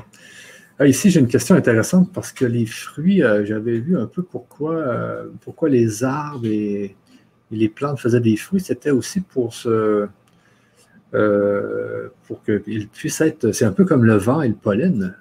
Donc, les animaux mangent les fruits et les, noyaux, ils les rejettent plus loin, tu vois, par les excréments. Eh oui. Euh, donc, les fruits, c'est pour ça que les fruits, c'est bon à manger et que le goût est merveilleux parce que la plante, il y a eu comme une compétition qui s'est faite entre les plantes et puis c'était à qui faisait le meilleur fruit pour que les animaux puissent manger les, fruits d'une plante. Ici, les ours euh, au Québec euh, mangent beaucoup les bleuets et les framboises. Euh, c'est vraiment les, Vous, vous dites des myrtilles, je pense, en France. mais, euh, mais vraiment, les, ours adorent, adorent, adorent, adorent manger des fruits. Ils mangent des fruits toute l'été. Et c'est bizarre parce que les ours, oui, ils mangent du saumon aussi, mais avec les fruits, ils réussissent quand même à, accumuler de la graisse. On se demande un peu comment ils font. Euh, le, corps est, est, une usine alchimique qui peut transformer tout en tout. Euh, simplement, c'est une question d'habitude. Et quand on est habitué depuis des années à ne manger que de la viande, on ne va pas supporter les fruits et les légumes. Dès qu'on va en manger un peu, oh, les intestins, ça va poser des problèmes. Pourquoi? Parce qu'on a des mauvaises habitudes. Quand on a des mauvaises habitudes, il faut changer les choses progressivement, évidemment. Il faut faire tout ce qu'on peut pour les changer progressivement. Mais euh, quelqu'un qui est dans, dans une attitude normale, il n'aura jamais de problème à digérer des fruits et des légumes. C'est absolument naturel.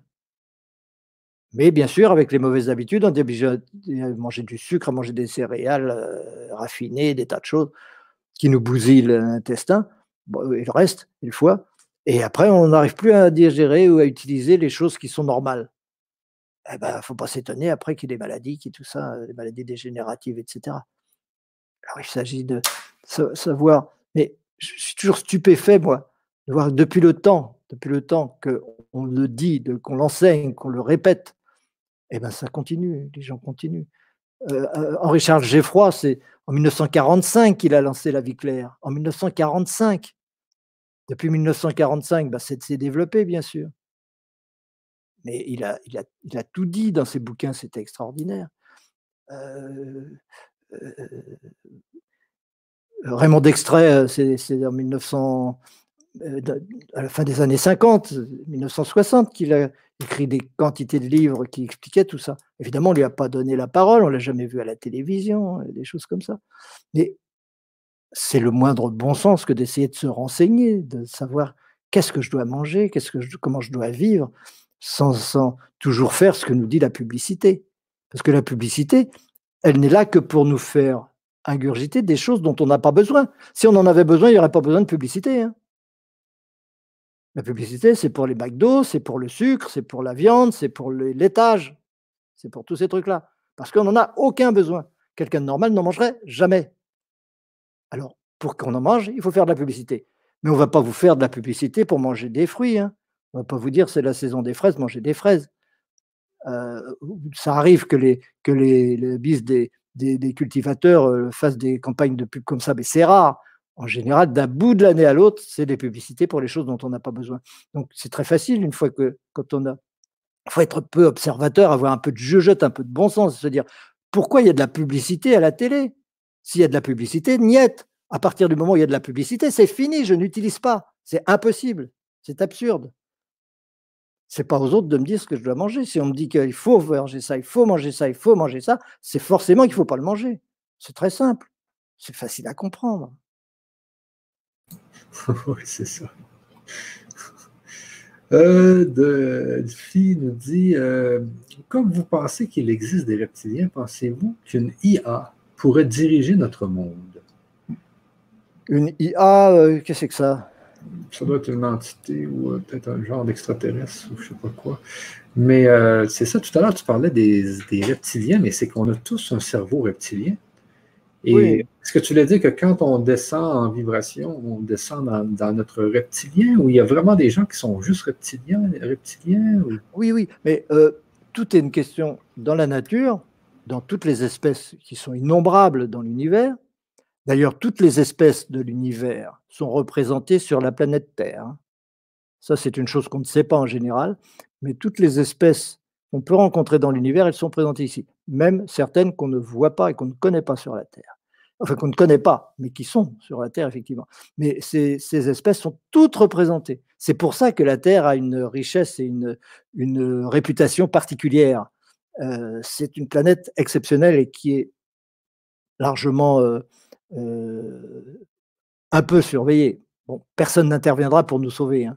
Ça, les gens qui disent ça, c'est en général des fausses informations pour nous empêcher de faire le travail, pour attendre à l'extérieur un, sauvetage de l'extérieur. Mais ça, ça ne marche pas.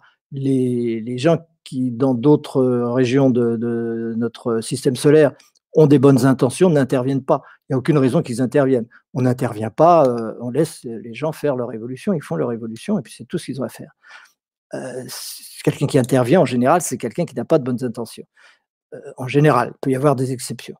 Mais toutes les espèces sont représentées sur cette planète il y a des reptiles, il y a des insectes, il y a des mammifères, il y a euh, des, asticots, des invertébrés, tout ce que vous voulez.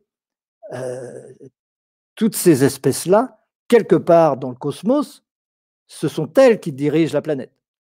Il y a des planètes où c'est les reptiliens qui sont les rois. Il y a des planètes où c'est les insectes qui sont des rois. Il y a des planètes où ce sont euh, autre chose, n'importe quoi, des orbes, des, êtres des anémones ou des, comment dire des euh, ces, espèces de bestioles qui sont dans l'eau là Enfin bref. et, et, donc, toutes ces espèces existent de toute façon. Si elles existent sur la Terre, vous pouvez être sûr qu'elles existent aussi ailleurs. Ça, il n'y a aucun problème. Donc, le fait de, de, de, savoir qu'il y a ailleurs des, reptiliens qui font la, loi, c'est tout à fait inévitable. Ça va de soi. Mais ils ne sont pas tous méchants. Ils ne sont pas tous là pour euh, se comporter comme des pirates. Ceux qui sont sur la Terre sont considérés par les autres comme des pirates et n'ont pas du tout bonne réputation. Parce qu'il y a des reptiles très gentils. Il y a des reptiles qui ne sont pas du tout là pour, pour embêter les, autres sur leur, sur leur planète. Hein. Ça, bien entendu, ça n'a rien à, rien à voir. Et euh, donc, de toute façon, il y en a. Ici, on est aux premières loges. Ils sont là depuis pas mal de temps, 150 000 ans à peu près. Euh, ils, se considèrent comme chez eux. Ils considèrent que nous leur appartenons, parce que c'est eux qui sont pour beaucoup dans le fait que nous soyons là, en tant que sapiens, en tant qu'êtres humains. Donc ils considèrent qu'on est leur chose. Mais ils ont perdu le contrôle à une, époque, ce qu'on a appelé d'ailleurs dans la Bible le péché originel. C'est ça que ça veut dire. C'est-à-dire que leurs manipulations génétiques sur les êtres de l'époque ont échoué, comme elles échouent toujours c'est les mêmes aujourd'hui qui font les manipulations génétiques que ceux qui les faisaient il y a 3000 ans ou 10 000 ans. C'est les mêmes, avec les mêmes techniques. Et donc, ils échouent de la même façon. C'est pour ça qu'aujourd'hui, les OGM disparaîtront. Si on les laisse tranquilles, au bout d'un moment, ils ne se reproduiront plus. Ils ne marcheront pas. Euh, ça, on peut en être à peu près certain. Mais pour l'instant, on les subit, euh, on les subit beaucoup.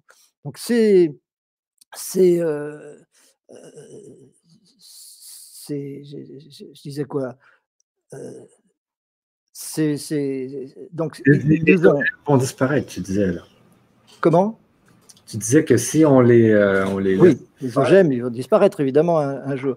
Je veux dire par là que nous, nous sommes considérés par eux comme leur chose quelque part, parce qu'ils ont perdu le contrôle au moment de ce qu'on appelait donc le, le péché originel, parce que les OGM ont cessé de fonctionner. Pourquoi ils ont cessé de fonctionner? Parce que on était censé être produit par clonage.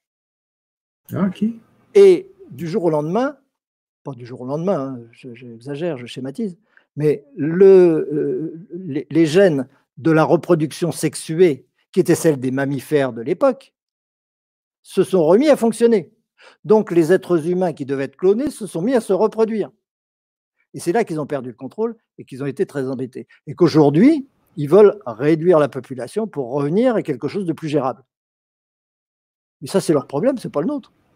Ok, ah c'est un genre. On n'a pas du tout à jouer ce jeu-là. Nous, ils nous ont, nous, euh, nous avons euh, des gènes qui viennent un peu partout. Soit, on fait avec, et puis c'est pas grave. Mais euh, nous avons notre liberté, nous avons notre conscience, nous avons notre volonté de, vivre de notre façon, et nous n'avons pas à nous soumettre aux volontés de, ceux qui euh, estiment avoir des droits sur nous. La seule, le seul droit qu'on peut avoir, c'est de donner de l'amour. Si, nous, si on nous a donné de l'amour, c'est parfait. Si nous ont manipulé pour le pouvoir, c'est-à-dire pour le mental, eh bien, nous n'avons pas à respecter ça. Nous avons à prendre notre liberté, et nous l'avons déjà prise d'ailleurs, il faut continuer de la prendre.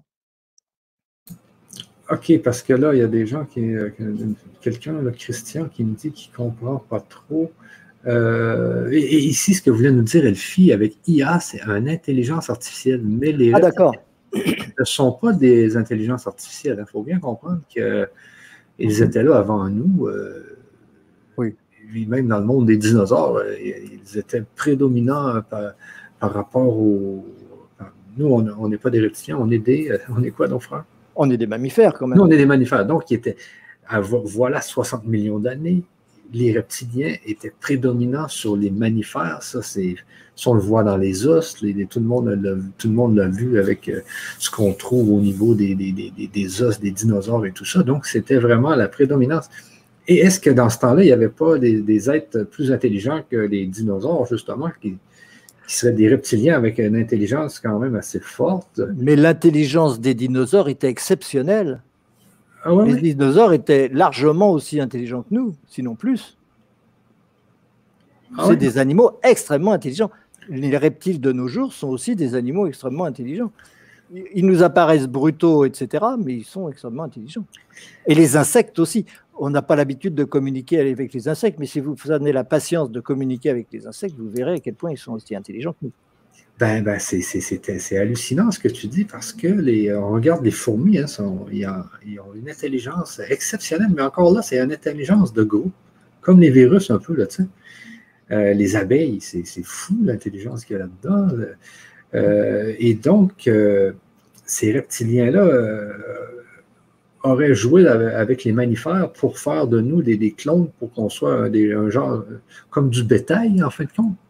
Oui, oui. À l'origine, à l'origine, c'était pour simplement avoir des ouvriers.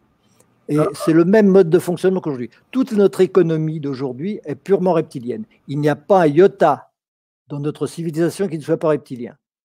Une civilisation humaine n'a rien à voir avec notre civilisation actuelle. Elle a été complètement conçue artificiellement au moment où on a introduit l'agriculture et des choses comme ça pour obliger les nomades, les tribus nomades, à se stabiliser, à se, comment dire, à devenir sédentaires, de façon à ce qu'ils puissent servir bah, les dieux qui étaient en même temps les rois à l'époque, qui étaient des reptiliens bien sûr, et, qu'on puisse, qu'ils puissent compter sur une main d'œuvre pas chère pour faire certains travaux. Et autour de 100 000, 150 000 ans, c'est pas très précis tout ça, d'accord, mais c'est quand même à cette époque-là que ça s'est produit. Le but était d'avoir des esclaves dans les mines d'or. Aujourd'hui aussi, l'or est extrêmement important dans notre civilisation. Les choses importantes, c'est l'or, le pétrole. Et c'était exactement les deux choses qui étaient les plus importantes il y a 100 000 ans. C'est les mêmes, c'est les mêmes qui sont là. Euh, c'est pas, pas, exactement les mêmes, euh, c'est leurs descendants. Mais il y en a qui étaient là il y a 3000 ans qui sont encore là aujourd'hui parce que ces êtres-là peuvent vivre 3000, 3500 ans. Donc, non seulement ils considèrent que nous sommes leur propriété, mais en plus, pour eux, nous sommes des êtres qui passons comme ça, fugacement, et il n'y a aucun respect à avoir. C'est comme nous avec les mouches, ça naît, ça meurt, on s'en fout, etc. Nous, on reste. Eh bien, à l'époque, ils avaient besoin d'esclaves pour travailler dans les mines d'or. Et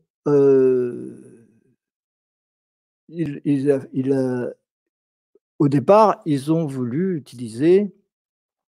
Euh, enfin, à l'époque, il y avait déjà des humains sur la Terre. Hein.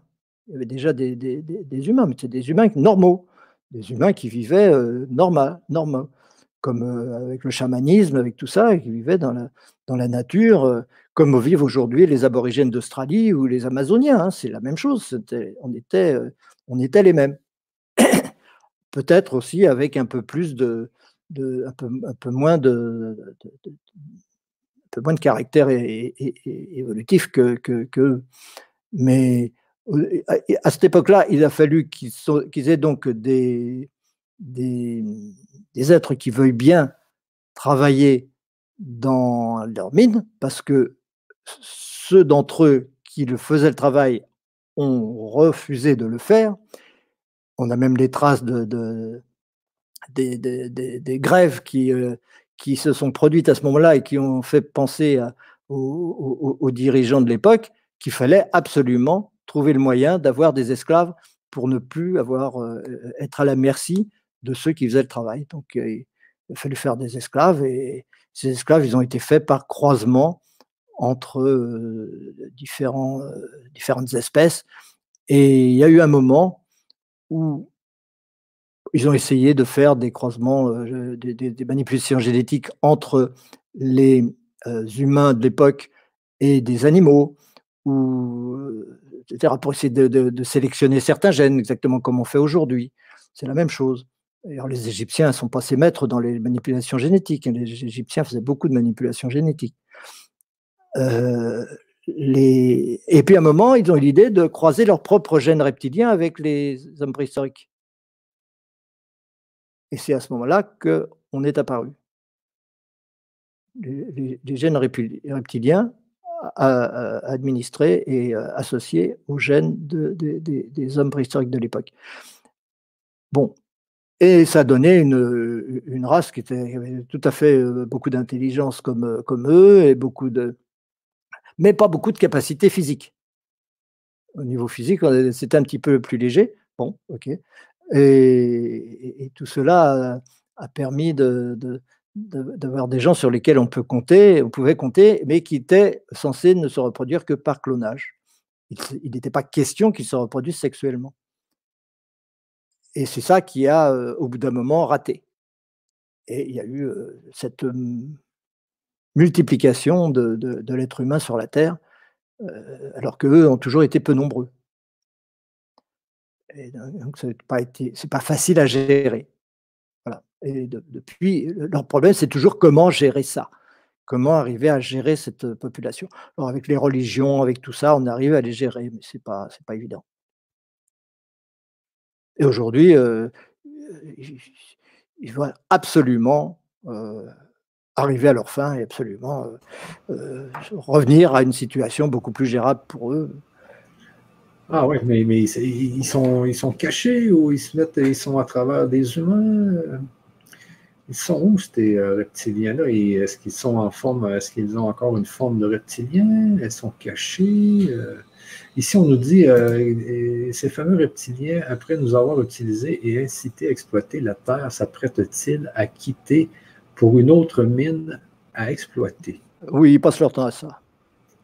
Ils passent leur ah. temps à ça, mais quand ils sont quelque part, ça dure quand même longtemps. Pour nous, ça nous paraît durer des, millénaires.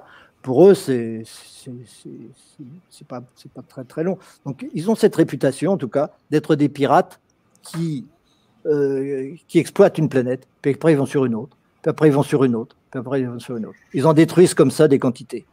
Ah oui, oui. Donc c'est toujours pour le pouvoir, pour avoir, euh, pour avoir et avoir et avoir. Puis puisqu'ils vivent longtemps, euh, ils, ont, ils, ont, longtemps les choses qu'ils accumulent. Mais ça, c'est le, le côté historique, c'est le côté concret des choses. Mais on s'en fout un peu. C'est pas ça qui est important. Ce qui est important, c'est nous c'est pas un hasard si nous nous sommes mis dans cette situation-là. Ouais, c'est pas un hasard si aujourd'hui nous subissons ça. ce qui compte, c'est qu'est-ce qui fait qu'aujourd'hui nous, les nous entretenons ça au lieu qu'ils aient déjà quitté la Terre, qu'ils soient déjà partis, parce qu'ils n'auraient plus prise. Ouais, ouais, c'est ça notre responsabilité. On de les maintenir ici parce qu'on a besoin d'eux. Et on a besoin d'eux parce que nos comportements euh, supposent ça. Ah, ok. Donc, si on change, euh, euh, on peut, euh, on, va les faire fuir, dans le fond. Ah, bah oui, absolument. Ouais, ouais, ok. Puis là, maintenant, on joue leur jeu à, manger des animaux. Ah, mange leurs OGM. Ça, c'est leur grande spécialité. à manger le. Donc, Et le pétrole. C'est ça qui nous contrôle. Oui. Le, pétrole, le pétrole qui était utilisé dans les premiers temps, hein, le pétrole, c'est quelque chose de très important pour eux je veux dire, ceux qui vivent dans, les niveaux dans un niveau astral où ils sont invisibles pour nous. Hein. Ceux-là vivent de vapeur d'essence. Ils vivent de vapeur de pétrole. Pourquoi ils vivent de vapeur de pétrole? Parce que le pétrole, c'est de la mémoire concentrée. Le pétrole qu'il y a sur la Terre, comme le charbon, c'est l'accumulation de milliards d'années, de millions d'années de végétaux et d'animaux qui se concentrent et puis qui font une espèce de gadou comme ça. Et cette gadouk, c'est de la mémoire.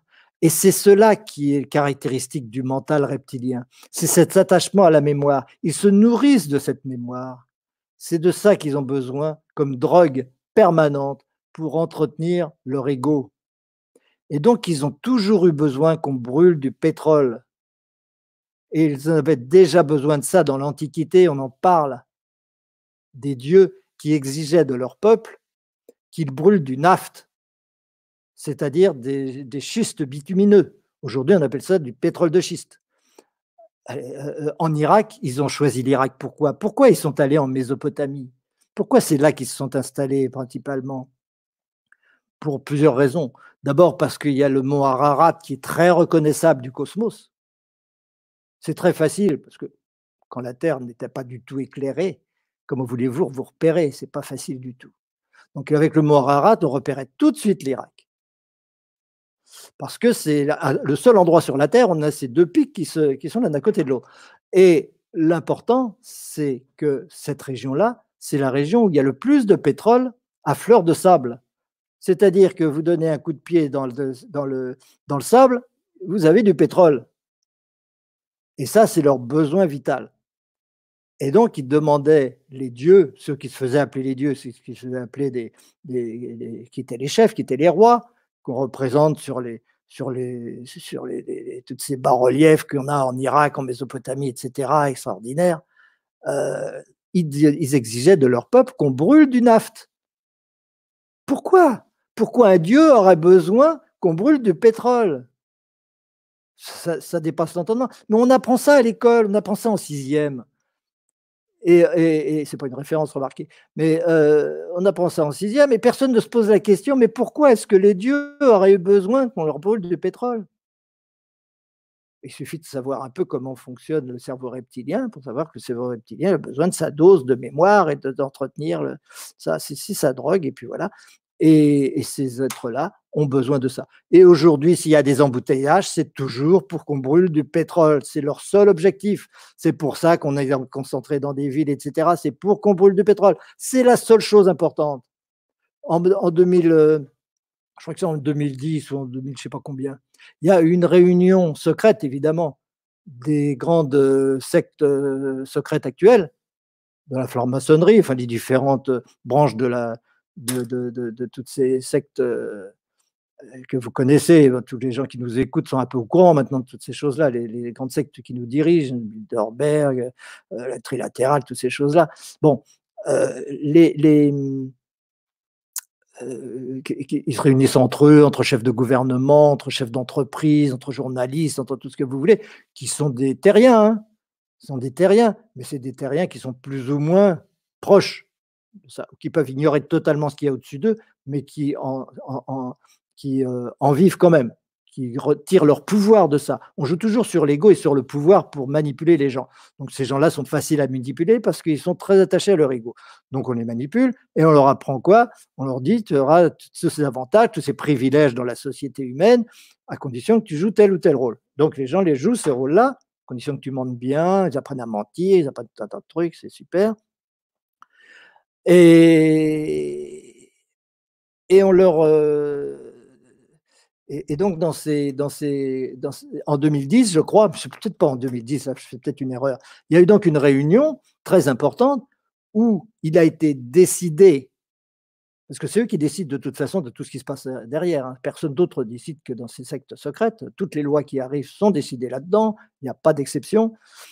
Euh, il a été décidé que tout le pétrole de la Terre serait consommé jusqu'à la dernière goutte. Tout le pétrole de la planète devrait être consommé jusqu'à la dernière goutte. Tant qu'il y en aura, ils resteront. Quand il n'y en aura plus, ils se cassent. C'est pas pour ça qu'il faut brûler le pétrole plus vite. Le pétrole est très important parce qu'il permet de lubrifier les plaques tectoniques du sol. Vous savez que les plaques tectoniques se déplacent dans le sous-sol sur le magma, elles sont posées sur le magma, bon, ça bouge tout ça. Et le pétrole se trouve entre ces plaques pour les lubrifier. Et c'est très important, parce que tout est bien organisé chez Gaïa, sur la planète. Euh, c'est important de les lubrifier. Quand on pique ce pétrole, c'est plus lubrifié, ça frotte et ça crée des tremblements de terre, évidemment. Donc il y a une accumulation, une multiplication des tremblements de terre à cause de ça. Et il y aura de plus en plus une multiplication des tremblements de terre au fur et à mesure qu'on bouffera le pétrole. Et eux, ce qu'ils veulent, c'est que le pétrole, il n'y en ait plus. Ils n'en ont rien à foutre des conséquences, ce n'est pas leur problème. Eux, ce qu'ils veulent, c'est du pétrole.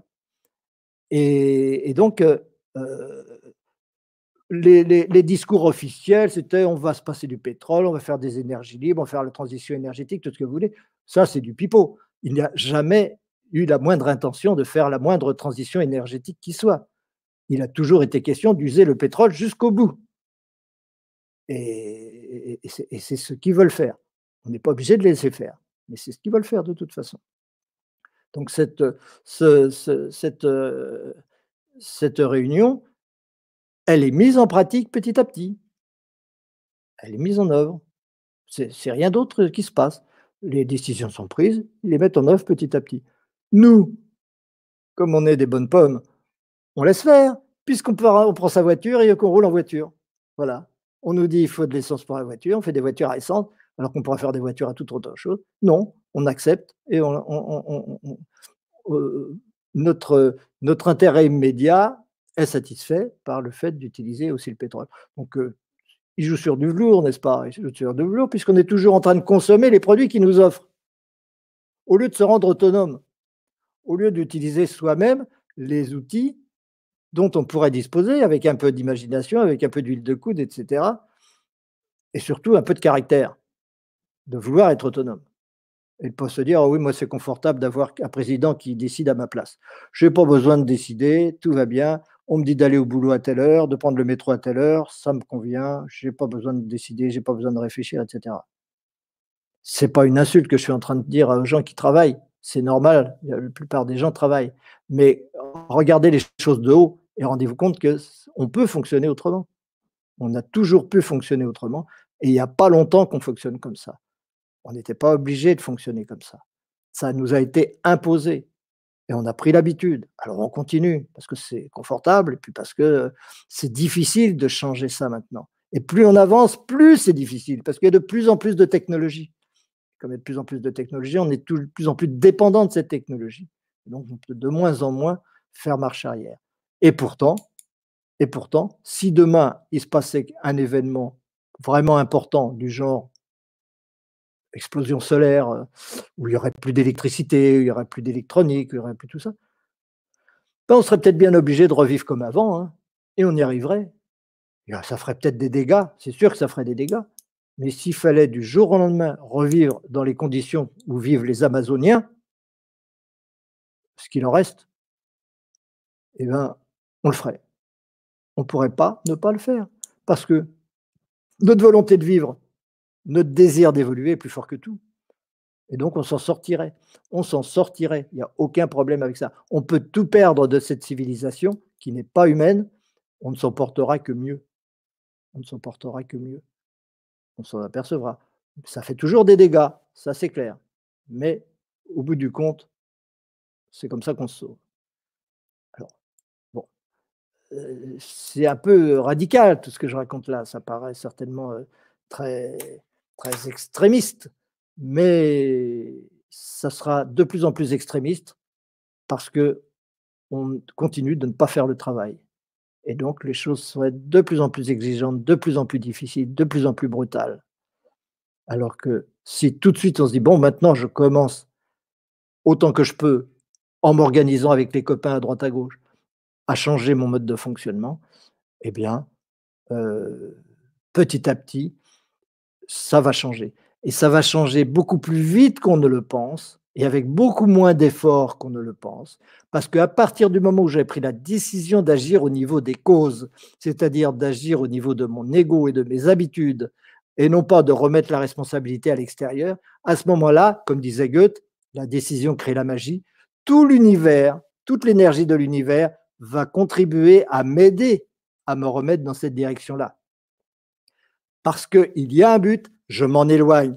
C'est douloureux d'y revenir, mais si je décide moi-même d'aller dans ce sens-là, alors ça devient facile.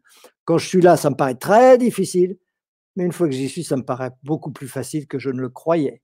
ça, vous pouvez en être sûr. Le jour où vous allez vous retrouver dans les conditions de contraint ou forcé ou pas, il vaut mieux que ce soit volontaire que contraint et forcé. Ça pourrait être contraint et forcé un jour. Ce serait embêtant, mais ce sera plus difficile. Mais de toute façon, dans tous les cas, vous vous direz finalement, c'est tellement plus simple, tellement plus facile que je ne le croyais, tellement plus agréable. Et on est tellement plus heureux. Comme disent un peu les gens qui, du jour au lendemain, disent ça y est, il y en a marre, je quitte la ville, je vais m'installer au fond de ma campagne avec trois moutons, avec une poule, et je vais cultiver mes carottes et mes betteraves, etc. Et puis, ils sont heureux en famille et tout. Ils disent euh, Que n'ai-je décidé ça plus tôt? Que n'ai-je décidé ça plus tôt? Pourquoi est-ce que pendant des années, j'ai accepté de prendre le RER, e j'ai accepté d'avoir un patron, j'ai accepté tout ça? Comment c'est possible que j'ai accepté une chose pareille alors que c'était en fait si simple de redevenir un être humain? Un être humain. Ah oui, c'est. Euh, tout ça, ça explique quand même certaines choses. Hein, toutes les, pyramides qui ont été construites, euh, on dit qu'il y avait des géants euh, euh, donc, il y avait des, les reptiliens, il, n'avait qui était grand, parce qu'on imagine les dinosaures, hein, dans le temps, ils étaient immenses. Euh, euh, il y a plein de choses qui sont que les humains n'arrivent pas à savoir pourquoi elles sont là, comme les pyramides d'Égypte. Personne ne sait comment elles ont été Donc, eux avaient des technologies quand même assez. Euh, qui sont beaucoup plus développées que les nôtres, j'imagine encore aujourd'hui. Hein. C'est le petit lien-là. C'est des genres de mineurs qui se promènent de planète en planète pour, euh, pour voler un peu toutes les ressources euh, qui, qui sont là. Et l'histoire des mémoires dans le pétrole, c'est vrai, parce que le pétrole, c'est toutes les, toutes les années, toute la vie qui meurt finit par faire du pétrole parce qu'elle s'en va dans la terre et puis c'est ça qui fait le pétrole, c'est tout ce qui est mort, tout ce qui. Ouais. Et, je viens de regarder sur Internet avec la tectonique des plaques, et vraiment, il y, a, vraiment, les hydrocarbures sont dans les plaques tectoniques, à ce que je peux voir ici sur euh, passeeducation.fr. Euh, donc, il faut, il faut faire attention au pétrole, sinon la Terre va devenir euh, un peu déséquilibrée avec les tremblements, les tremblements de terre. Oui, il faut des milliards d'années pour faire du pétrole, pour faire une nappe de pétrole. Il faut 10 minutes pour la, pour la pomper. Ben oui, ben oui, ben oui. Euh, c'est justement toutes ces nappes de pétrole-là, c'est, euh, comme tu dis, c'est de la mémoire, c'est vrai. Mais bon, et tout ça est bien caché, puis euh, je pense qu'ils n'ont pas. Personne n'aurait. Si, tout ça est, bien vrai, parce que je ne sais pas, moi, c'est la première fois que j'entends parler de tout ça. Euh, mais ils doivent se, bien se cacher parce que si les humains étaient euh, au courant de tout ça, euh, ça ne prendrait pas de temps qu'on les expulserait quand même. On est, on est beaucoup ah plus. Il y a des gens qui parlent de ça dans des livres, etc., bien sûr. Oui, oui, oui. Mais, mais c'est bon quand même d'avoir d'avoir une idée. parce que moi, tu n'es pas le premier qui me dit ça. c'est un certain Paul Ponceau qui où j'écoutais une émission, euh, ça peut être l'année dernière, il disait qu'on était vraiment du bétail. Hein. On est, euh, on a essayé de faire de nous du bétail. Mm. Puis, euh, mais, mais, quand même, l'homme est assez intelligent pour se sortir de ça, mais il faut, faut qu'il y ait des bons enseignants, des bons enseignements aussi. Des... C'est important qu'on c'est important. De toute façon, on voit que le, monde va toujours vers le pétrole. Pourtant, il y a des, des, autos électriques, il y a des voitures électriques, il y a des... mais il y a toujours quelqu'un qui nous ramène le pétrole. il, y a tout le temps... il y a tout le temps quelque chose qui nous ramène vers là. Là, il y a beaucoup de questions. Euh, ah oui. Ça fait un moment qu'on n'a pas été voir une question, c'est vrai il y a quelqu'un qui me dit le pétrole euh, ne sert à rien, au contraire, il faut le retirer. Euh, donc, il y a des gens qui sont pour, des gens qui sont contre. il ne sert à rien, quoi? Où quoi? Qu'est-ce que ça veut dire, il ne sert à rien? Oui, l'eau, euh, des voitures à hausse, il y, en a, il y en a qui marchent. Il y en avait eu là-dessus. Ouais. Il y a des, des brevets qui ont disparu, il y a des gens qui ont disparu à cause de ça. Ici, il y a Martial qui est, contre ce que euh, C'est le diesel. Qui les plaques. Euh, dit en passant, Diesel, vous connaissez tous Diesel, l'inventeur du moteur diesel. Oui, oui. Il a été assassiné par ces mêmes gens-là. Il a été assassiné sur son bateau parce que lui, il avait, depuis le début, il disait Mes moteurs sont faits pour fonctionner avec de l'huile végétale c'est pas idéal l'huile des végétales, c'est pas ça le problème. Euh, si on peut utiliser autre chose que de l'huile végétale, c'est mieux. Mais euh, pour lui, le problème c'était faire fonctionner de l'huile végétale. Eh bien, il a été éliminé pour faire fonctionner les moteurs diesel avec du gasoil. Et depuis, on utilise du gasoil. Personne n'a recommencé à utiliser les moteurs diesel avec de l'huile végétale alors que ça marchait très bien. Pourquoi? Bah, Parce que les gens qui, qui sont derrière ça voulaient qu'on consomme du pétrole et pas autre chose. C'est ça qui les intéresse, c'est pas autre chose. Enfin, c'est ça qui est leur, leur drogue. C'est pas ça qu'ils sont venus chercher sur la Terre au départ, c'est l'or qu'ils sont venus chercher sur la Terre. C'est autre chose. Ouais, ouais. J'ai mis euh, l'adresse sur le chat qui montre que le pétrole euh, est dans les tectoniques des plaques. Vous pouvez aller voir. Euh, sinon, ici, Miami Marilyn qui dit Les extraterrestres nous ont été cachés par les médias. Je pense réellement qu'ils reviendront nous aider comme ils l'ont fait à la dernière guerre. Ils ont empêché le nucléaire d'exploser. Et j'écoutais justement une émission hier ici, sur, le réseau Découverte. Et puis, il disait que les sillons de missiles nucléaires euh, ont été visités par des, extraterrestres et empêchés même de, pouvoir être euh, activés. Oui, tout ça est absolument vrai, mais ce c'est, tout à fait secondaire. Je veux dire par là que euh, les, effectivement, la dernière fois, c'était Peut-être qu'il y a eu une autre fois depuis, mais la dernière fois, c'était en 84 ou 86, je ne sais plus, pendant la guerre d'Afghanistan, n'est-ce pas? Où là, on est passé vraiment à deux doigts d'une guerre nucléaire. C'était avec Reagan, et, euh, je crois, si je me souviens bien. Et là, effectivement, c'est des, des, interventions extraterrestres qui ont fait que du jour au lendemain, tout s'est apposé, on n'a plus rien parlé de rien, tout le monde se serre la main, et voilà. C'est arrivé une fois ou deux dans notre histoire récente, ce genre de choses. Euh, mais c'est pas, ça ne veut pas dire pour autant qu'ils nous aident. Il ne faut pas confondre. Là, c'est eux qu'ils aident. Parce que euh, les technologies, ça va pas t'étonner, Michel, puisqu'on parle que de ça depuis le début, du magnétisme. Toutes les technologies euh, des, des, civilisations extraterrestres qui sont avancées, disons, fonctionnent sur, le, sur la base du magnétisme. Et uniquement sur la base du magnétisme. C'est la seule énergie intelligente parce que c'est l'énergie de base. Donc on peut utiliser le magnétisme pour tout. Et donc, euh, ces gens-là qui sont euh, autant présents euh, dans notre système qu'ailleurs, toute leur technologie est basée sur le magnétisme, c'est-à-dire leur système de navigation, leur système de communication, leur système de propulsion, etc. Tout est magnétique. Ils n'ont pas besoin d'autre chose. Ils n'ont pas besoin de carburant, ils n'ont pas besoin de, 5G, ils n'ont pas besoin de trucs comme ça.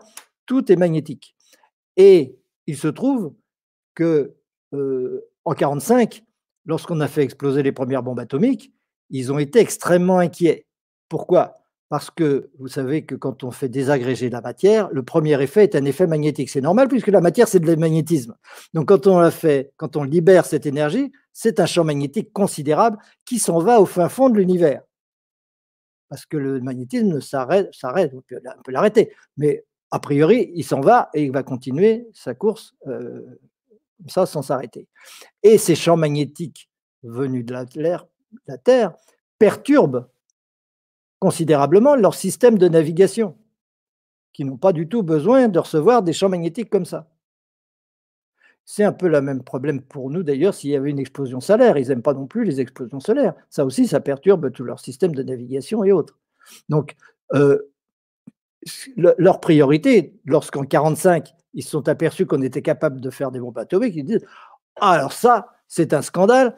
Les, des enfants, des gamins comme ça, des adolescents du système solaire qui se retrouvent euh, en possession d'une arme qui peuvent nous perturber dans tout notre mode de fonctionnement il n'est pas question que ça continue. Ça a continué, il y a eu beaucoup d'essais nucléaires, mais les essais nucléaires, c'était occasionnel et c'était prévu à l'avance, alors qu'une guerre atomique, on ne sait pas où ça peut finir. Donc euh, l'important, effectivement, pour eux, ça a été d'interrompre dans l'œuf tout risque de guerre nucléaire.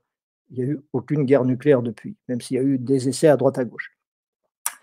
Et il faut espérer que ça continue comme ça, bien entendu. Mais ce que je veux dire par là, c'est que ces interventions n'ont pas pour but de nous aider. N'ont pas pour but de nous sauver. Nous sommes assez grands pour nous sauver nous-mêmes si nous voulons. Si nous voulons nous débarrasser des dirigeants qui sont les nôtres, c'est à nous de le faire, c'est pas à eux. Si nous voulons changer notre mode de fonctionnement, c'est à nous de le faire au niveau de notre ego, parce que eux, ils fonctionnent. C'est aussi ça leur, leur question. C'est des, gens qui, ont compris quand même pas mal de choses au niveau spirituel. C'est à nous de le faire. C'est à notre ego d'être géré. C'est pas à eux de nous aider de ce côté-là. Ils ne nous rendraient pas service. Et n'ont pas envie, n'ont pas de raison de le faire. Donc il ne faut pas s'imaginer que parce qu'ils sont intervenus à ces occasions-là, ils vont intervenir pour nous sauver des méchants. Les méchants, c'est notre problème. Si on est mis en esclavage, c'est notre problème. Ça durera ce que ça durera. Un jour, on se réveillera et on se dira ah ben non, ça commence à bien faire, je ne veux plus être un esclave. Et ça, ils sont spectateurs de ça. Qu'est-ce que vous voulez qu'ils fassent d'autre? Ils ne vont pas nous en empêcher. C'est comme si nous, on, commençait à se mêler de ce qui se passe dans une fourmilière en disant ah, c'est un scandale que la reine des fourmis, elle, traite comme ça ses petites copines d'ouvrières. Ça ne nous regarde pas, ce n'est pas notre problème. Mais si la fourmilière, elle commence à envoyer des bombes atomiques, alors là, ça nous concerne. Vous comprenez ce que je veux dire? Oui, oui, oui, oui. Oui, oui, parce que mais tout ça, c'est quand même perturbant. Euh, hier, j'écoutais justement mon émission sur les extraterrestres, mais c'était le, ministre de la Défense du Canada, Paul Hellyer, euh, qui en 2000, je pense 2010, a été au Congrès des États-Unis. C'est le ministre de la Défense du Canada, c'était le ministre de la Défense du Canada. Eh bien, il a dit qu'il y, avait, euh, des extraterrestres et qu'il y avait surtout quatre types et il a déjà été euh, euh, vice-premier ministre du Canada en plus, Paul Elliott. Alors imaginez, puis là, c'est dans cette émission-là qu'il disait justement que des militaires américains ont dit avoir vu au-dessus des sillons de missiles nucléaires les, les, fameux ovnis qui, qui, pouvaient même arrêter, arrêter le déclenchement de, oui, bien sûr, ils peuvent. donc, euh, Ils peuvent aussi avec des procédés magnétiques, hein, bien sûr. Tous, ces, systèmes-là sont régis par ordinateur et rien de plus facile que d'arrêter un ordinateur avec un champ magnétique. Et, on avait vu aussi dans le, film Le Dernier Jour de, Last Days, euh, c'est un vieux film, euh, mais il y, avait, il y avait une guerre nucléaire comme ça. Et quand les bombes explosent, toutes les, tout arrête, les automobiles arrêtent, tout, tout, ce qui est, tout ce qui a du courant arrête. Ah oui. C'est le magnétisme. Mais oui, c'est ça. Les, les, le système de, de propulsion de bon, d'un certain nombre de, de soucoupes volantes, c'est des champs magnétiques tournant en sens inverse. Et euh, là où euh, si un vaisseau est trop près de vous, ça va arrêter votre moteur. Parce que c'est le champ magnétique qui va le faire c'est pas la radioactivité. Ça peut aussi être radioactif, ça peut aussi avoir d'autres problèmes, d'autres choses. Mais c'est le champ magnétique qui euh, sont des bombes magnétiques, ces appareils-là. ce sont ces champs magnétiques qui peuvent très bien couper un moteur, qui arrêtent vos montres, qui arrêtent euh, le pacemaker, qui arrêtent tout ça. Hein. C'est absolument normal on nous dit ici la, souffrance de Gaïa impatiente les autres mondes, nous avons causé. La impacte les autres mondes. Euh, impact, oui, la souffrance de Gaïa impacte les autres mondes, nous avons causé la destruction de certaines planètes. ah, ça, je n'en sais rien, peut-être. Je ne sais pas quelle est quelle est l'influence de nos, de nos actes et de nos pensées sur euh, les autres, mais il est probable qu'il y a des, peut-être pas la destruction, je ne sais pas, mais il est probable qu'il y a des, peuples, des, des, êtres qui ressentent, qui se ressentent en, symbiose avec nous, et qui, euh, lorsqu'il y a quelque chose qui ne va pas ici, euh, ils en souffrent de leur côté, ça c'est probable. Maintenant, je ne sais pas si, si ça a été jusque-là. Donc ici, il me faut une dernière question parce qu'on était supposé terminer à, à 30 donc, si une partie seulement est conscient, y aura-t-il cohabitation entre les deux mondes? Bonne question. Bah, tout ça, c'est des, des, réponses, c'est des questions que je réponds dans le bouquin, dans les cinq clés. Hein. Je ne sais pas pourquoi je parle de ça aujourd'hui, mais euh, c'est un bouquin dont je ne parle plus jamais. Je faisais des conférences dans les années, au début des années 2000 là-dessus, mais ça fait des années des années que je n'ai pas fait de conférence là-dessus. Euh, c'est une partie de l'humanité, je suppose que Patrick veut dire y aura-t-il cohabitation entre les deux mondes?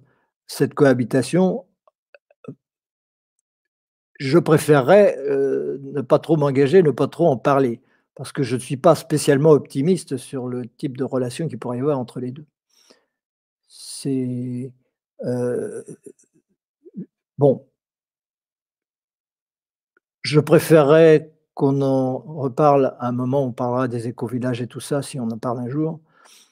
Et on parlait en privé parce que ça, ça, ça, nous conduira des tas de considérations qui pourraient ou euh, décourager les uns ou euh, faire l'effet inverse à d'autres. c'est un gros, gros problème, mais c'est un problème qu'il faut euh, régler entre nous le moment venu avec les gens qui sont concernés directement. Mais il y aura des problèmes de cohabitation, évidemment. C'est ça, c'est toujours une histoire de, pouvoir encore. Hein. C'est, oui. Ils veulent du pouvoir et du pouvoir. Mais euh, pour terminer quand même, euh, cette, euh, cette dualité, cette dualité, euh, cette opposition, donc on la vit avec d'autres d'autres êtres qui sont peut-être ces êtres-là. Donc il y, a aussi une dualité avec ces gens-là qui cherchent le pouvoir, avec ces, pas ces gens-là, mais ces, ces êtres-là. Mais le but, c'est pas justement de tout s'unifier. Tout, tout, ce qui existe fait partie du même tout, dans le fond. Donc, il, il faut. Euh, qu'est-ce qu'on fait si on prend de la hauteur, qu'on regarde cette, euh, cette dualité-là? Euh, comment qu'on agit? Nous, est-ce qu'on est le Tibétain qui, qui, qui, qui, prie quand il voit les Chinois arriver? Est-ce qu'il se dit plus je vais prier, moins ils vont, ils vont prendre mon pays? Mais en fin de compte, ils se font tout prendre leur pays et puis c'est fini. Ou est-ce qu'on est les Américains? Et on se dit on se bat et puis euh, on ne se fera pas prendre notre pays?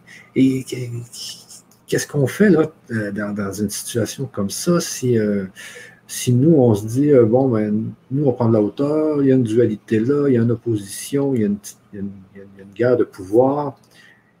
Qu'est-ce qu'on fait comme humain dans cette situation-là? Est-ce qu'on est le Tibétain ou l'Américain? On fait quoi? On passe notre temps à alterner, de toute façon, dans tout ce qu'on dit là, on passe notre temps à alterner entre deux mondes, entre euh, la matrice d'un côté et puis euh, la, réalité de l'autre. Euh, évidemment, quand on parle d'extraterrestres, de toutes ces choses-là, de la situation historique ou politique du monde, etc., on est en plein dans l'illusion de la matrice, bien sûr. C'est ça. Et puis il y a l'autre aspect qui est la, réalité de tout ça à laquelle il faut toujours se raccrocher si on veut avoir une attitude juste par rapport à ce monde de l'illusion. Et évidemment, on, s'exalte, on, prend, aime bien parler de toutes les apparences historiques et tout, comment tout ça se passe, d'où vient l'humanité, où elle va, euh, les relations avec les reptiles, avec tout ça. Euh, c'est gratifiant de parler de tout ça. C'est intéressant. De toute façon, c'est pas inutile c'est bien de savoir de, quoi il retourne. Mais il n'empêche que le plus important, c'est la vision globale de tout ça. Comme tu dis, on est un. Évidemment, on est un. Mais c'est pour ça que je disais, euh, tout, est, tout est utile. Ils jouent leur rôle. Ils jouent leur rôle pour notre évolution spirituelle. Et si on voit ces choses-là à l'aune de notre évolution spirituelle, on a une attitude euh, qui peut être juste, c'est-à-dire euh, accepter le passé, décider de changer notre ego maintenant, et puis euh, comme ça, euh, s'ouvrir à, un avenir d'une autre dimension. Alors que si on reste dans le côté des apparences, on va dire on a des ennemis, c'est les méchants, etc.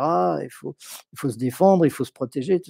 Bon, il faut se protéger, oui, il faut faire attention à, à, tas de choses, mais pour protéger notre ego, pour protéger notre, notre personne qui est précieuse. Euh, mais il n'empêche qu'on doit toujours être vigilant à rester au niveau spirituel et à garder une vision globale où chacun est à sa place et tout a été parfait jusqu'à présent et que maintenant, qu'est-ce que ça m'apprend de moi, qu'est-ce que je dois faire, comment est-ce que je dois, euh, quelle attitude je dois prendre, etc. Mais il y aura toujours un monde extérieur à gérer. Et ça, c'est toujours la grande difficulté. On parlait avec le, moine tibétain l'autre jour. Hein. Euh, quand, les, Chinois arrivent pour massacrer tous les gens de son village et de son monastère, eh c'est pas, c'est pas facile. Il a beau être dans la méditation 20 euh, heures par jour, euh, ça n'empêche pas que les Chinois, ils sont là et qu'il faut gérer ça, évidemment, parce que justement, c'est un exercice. Et ce n'est que un exercice et que tout est un exercice alors que ce soit les Chinois, que ce soit les reptiliens ou que ce soit le, président de la République, c'est toujours un exercice.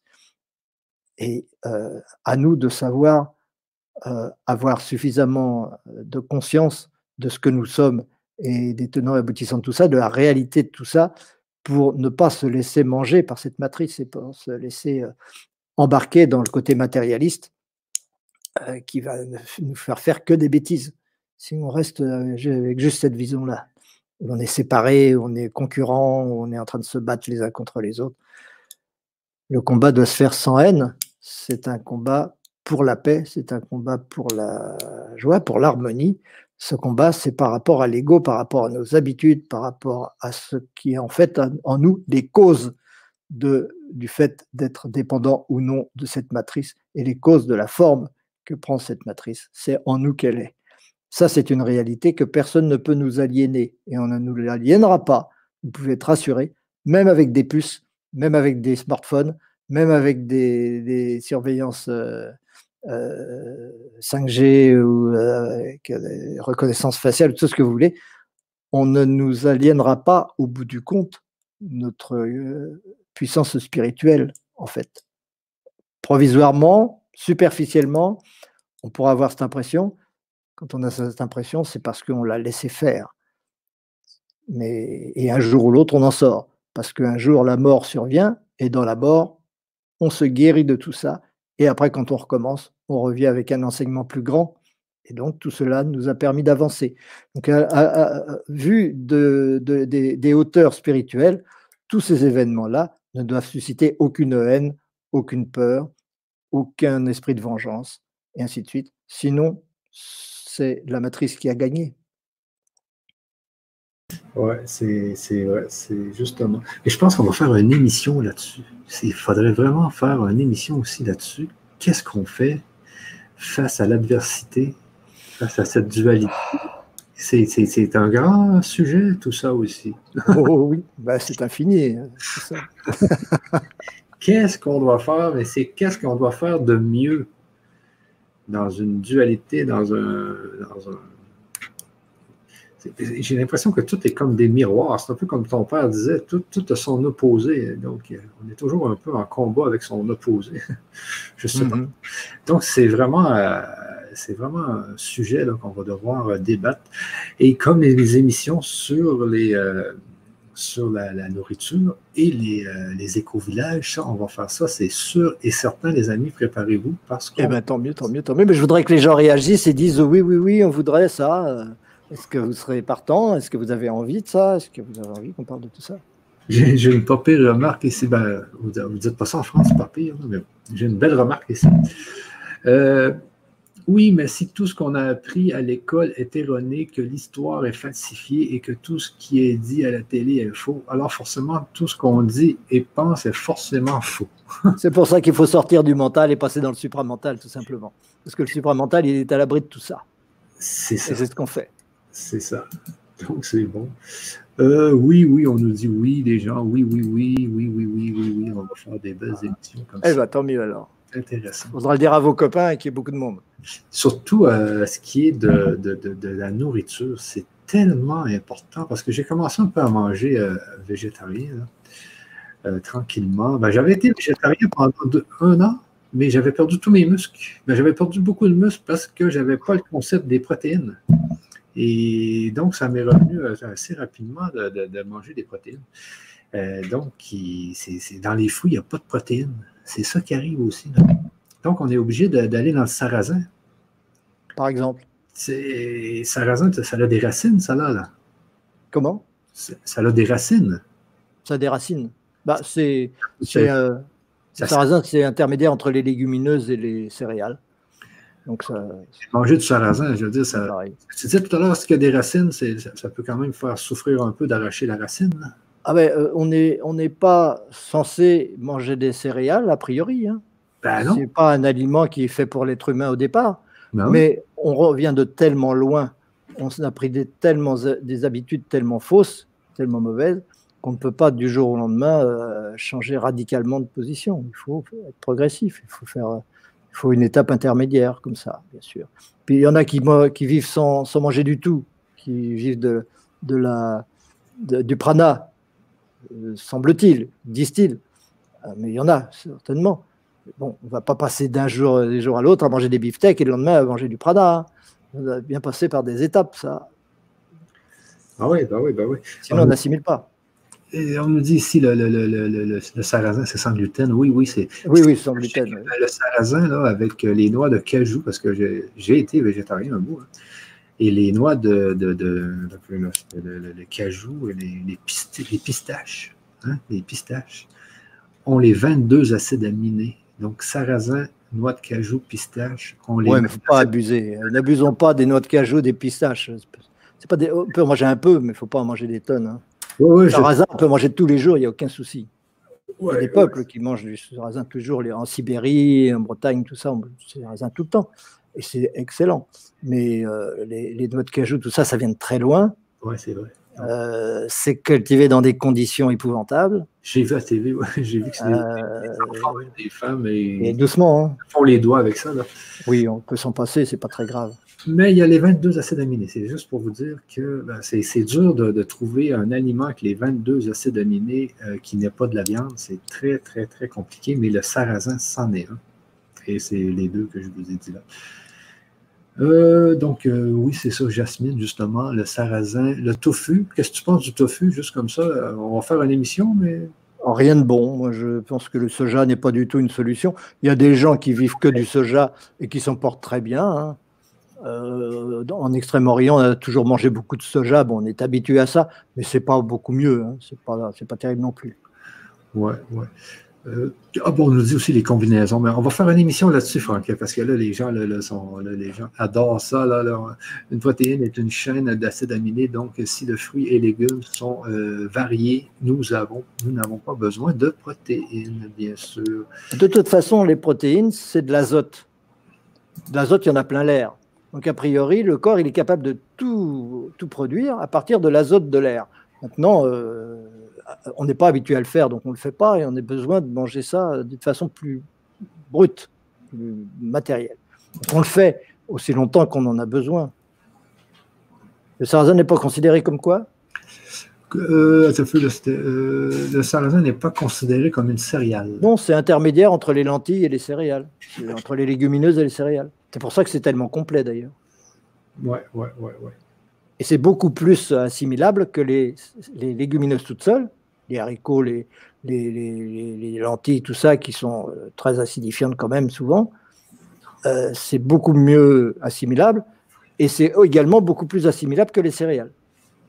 Qui sont, On n'est pas fait non plus pour manger des céréales. C'est deux, deux extrêmes et le sarrasin, c'est entre les deux, c'est génial. C'est vrai, c'est vrai qu'on n'est pas fait pour manger des céréales. Puis même les légumineuses, on n'était pas fait pour manger des légumineuses. Donc, mais le corps s'habitue tranquillement.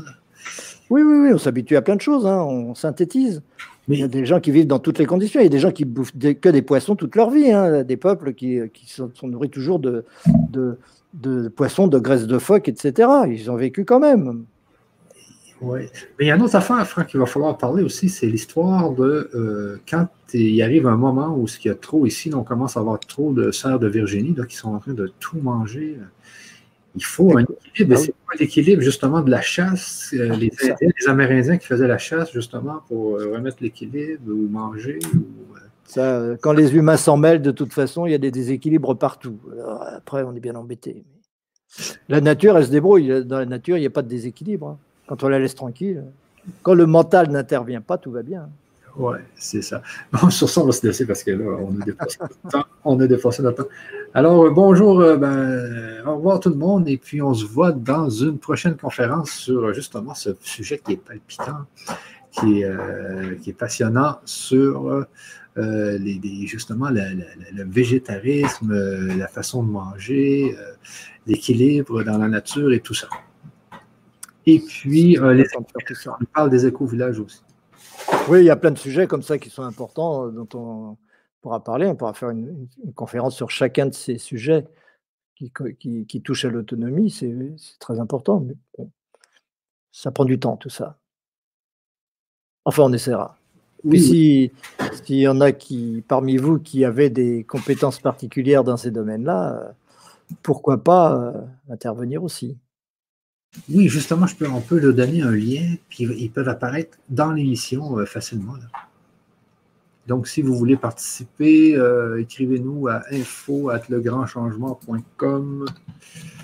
Je vous le mets ici, l'adresse.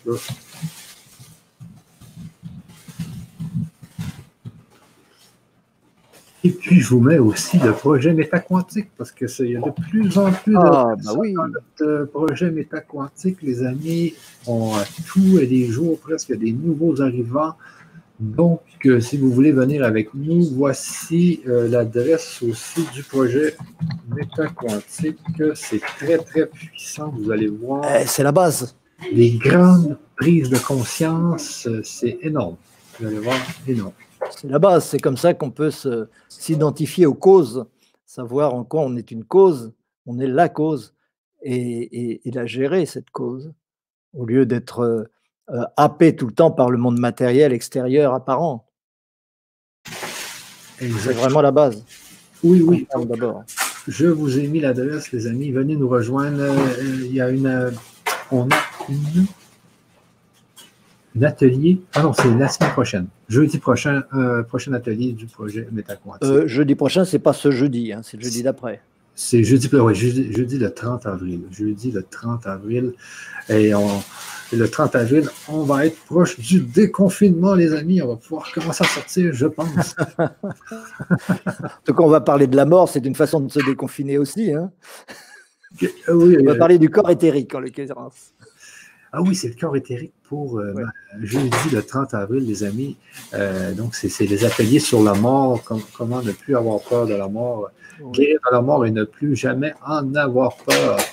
Donc, Et sur le corps éthérique, nous allons dire des choses que vous n'avez jamais lues nulle part et que personne ne connaît. Tout simplement. tu vois, donc ça va être euh, très, très, très euh, fort, très palpitant, passionnant, les amis, parce qu'à chaque atelier, on apprend, mais moi, j'ai eu des prises de conscience énormes, énormes, énormes, c'est fou. Comment C'est que notre change après ces ateliers-là, vous allez voir, c'est hallucinant. Donc, sur ça, je vous laisse, et puis Franck, je te laisse le dernier mot. Oh, le dernier mot. euh, Je me réjouis de, de- que nos amis aient envie qu'on parle de tout ça parce que c'est la, c'est la suite des événements. On ne peut pas, comme ça, lancer, euh, lancer qu'il faut, qu'il faut se rendre autonome et qu'il faut arrêter d'aller supermarché et qu'il faut se redevenir des êtres humains libres et ne pas s'en donner les moyens. Et pour se donner les moyens d'être autonome, c'est toujours dans l'interdépendance. On dépend les uns des autres entre personnes de confiance qui savent qu'elles ont le même objectif. À ce moment-là, on peut se reposer les uns sur les autres, mais tout seul, on ne peut rien. Et donc, euh, c'est pour ça que on compte sur vous. Et effectivement, on compte sur vous, les amis. Alors, au revoir tout le monde, et puis Salut. on se revoit très bientôt. Bye bye. Merci Michel. À bientôt. Merci, Franck.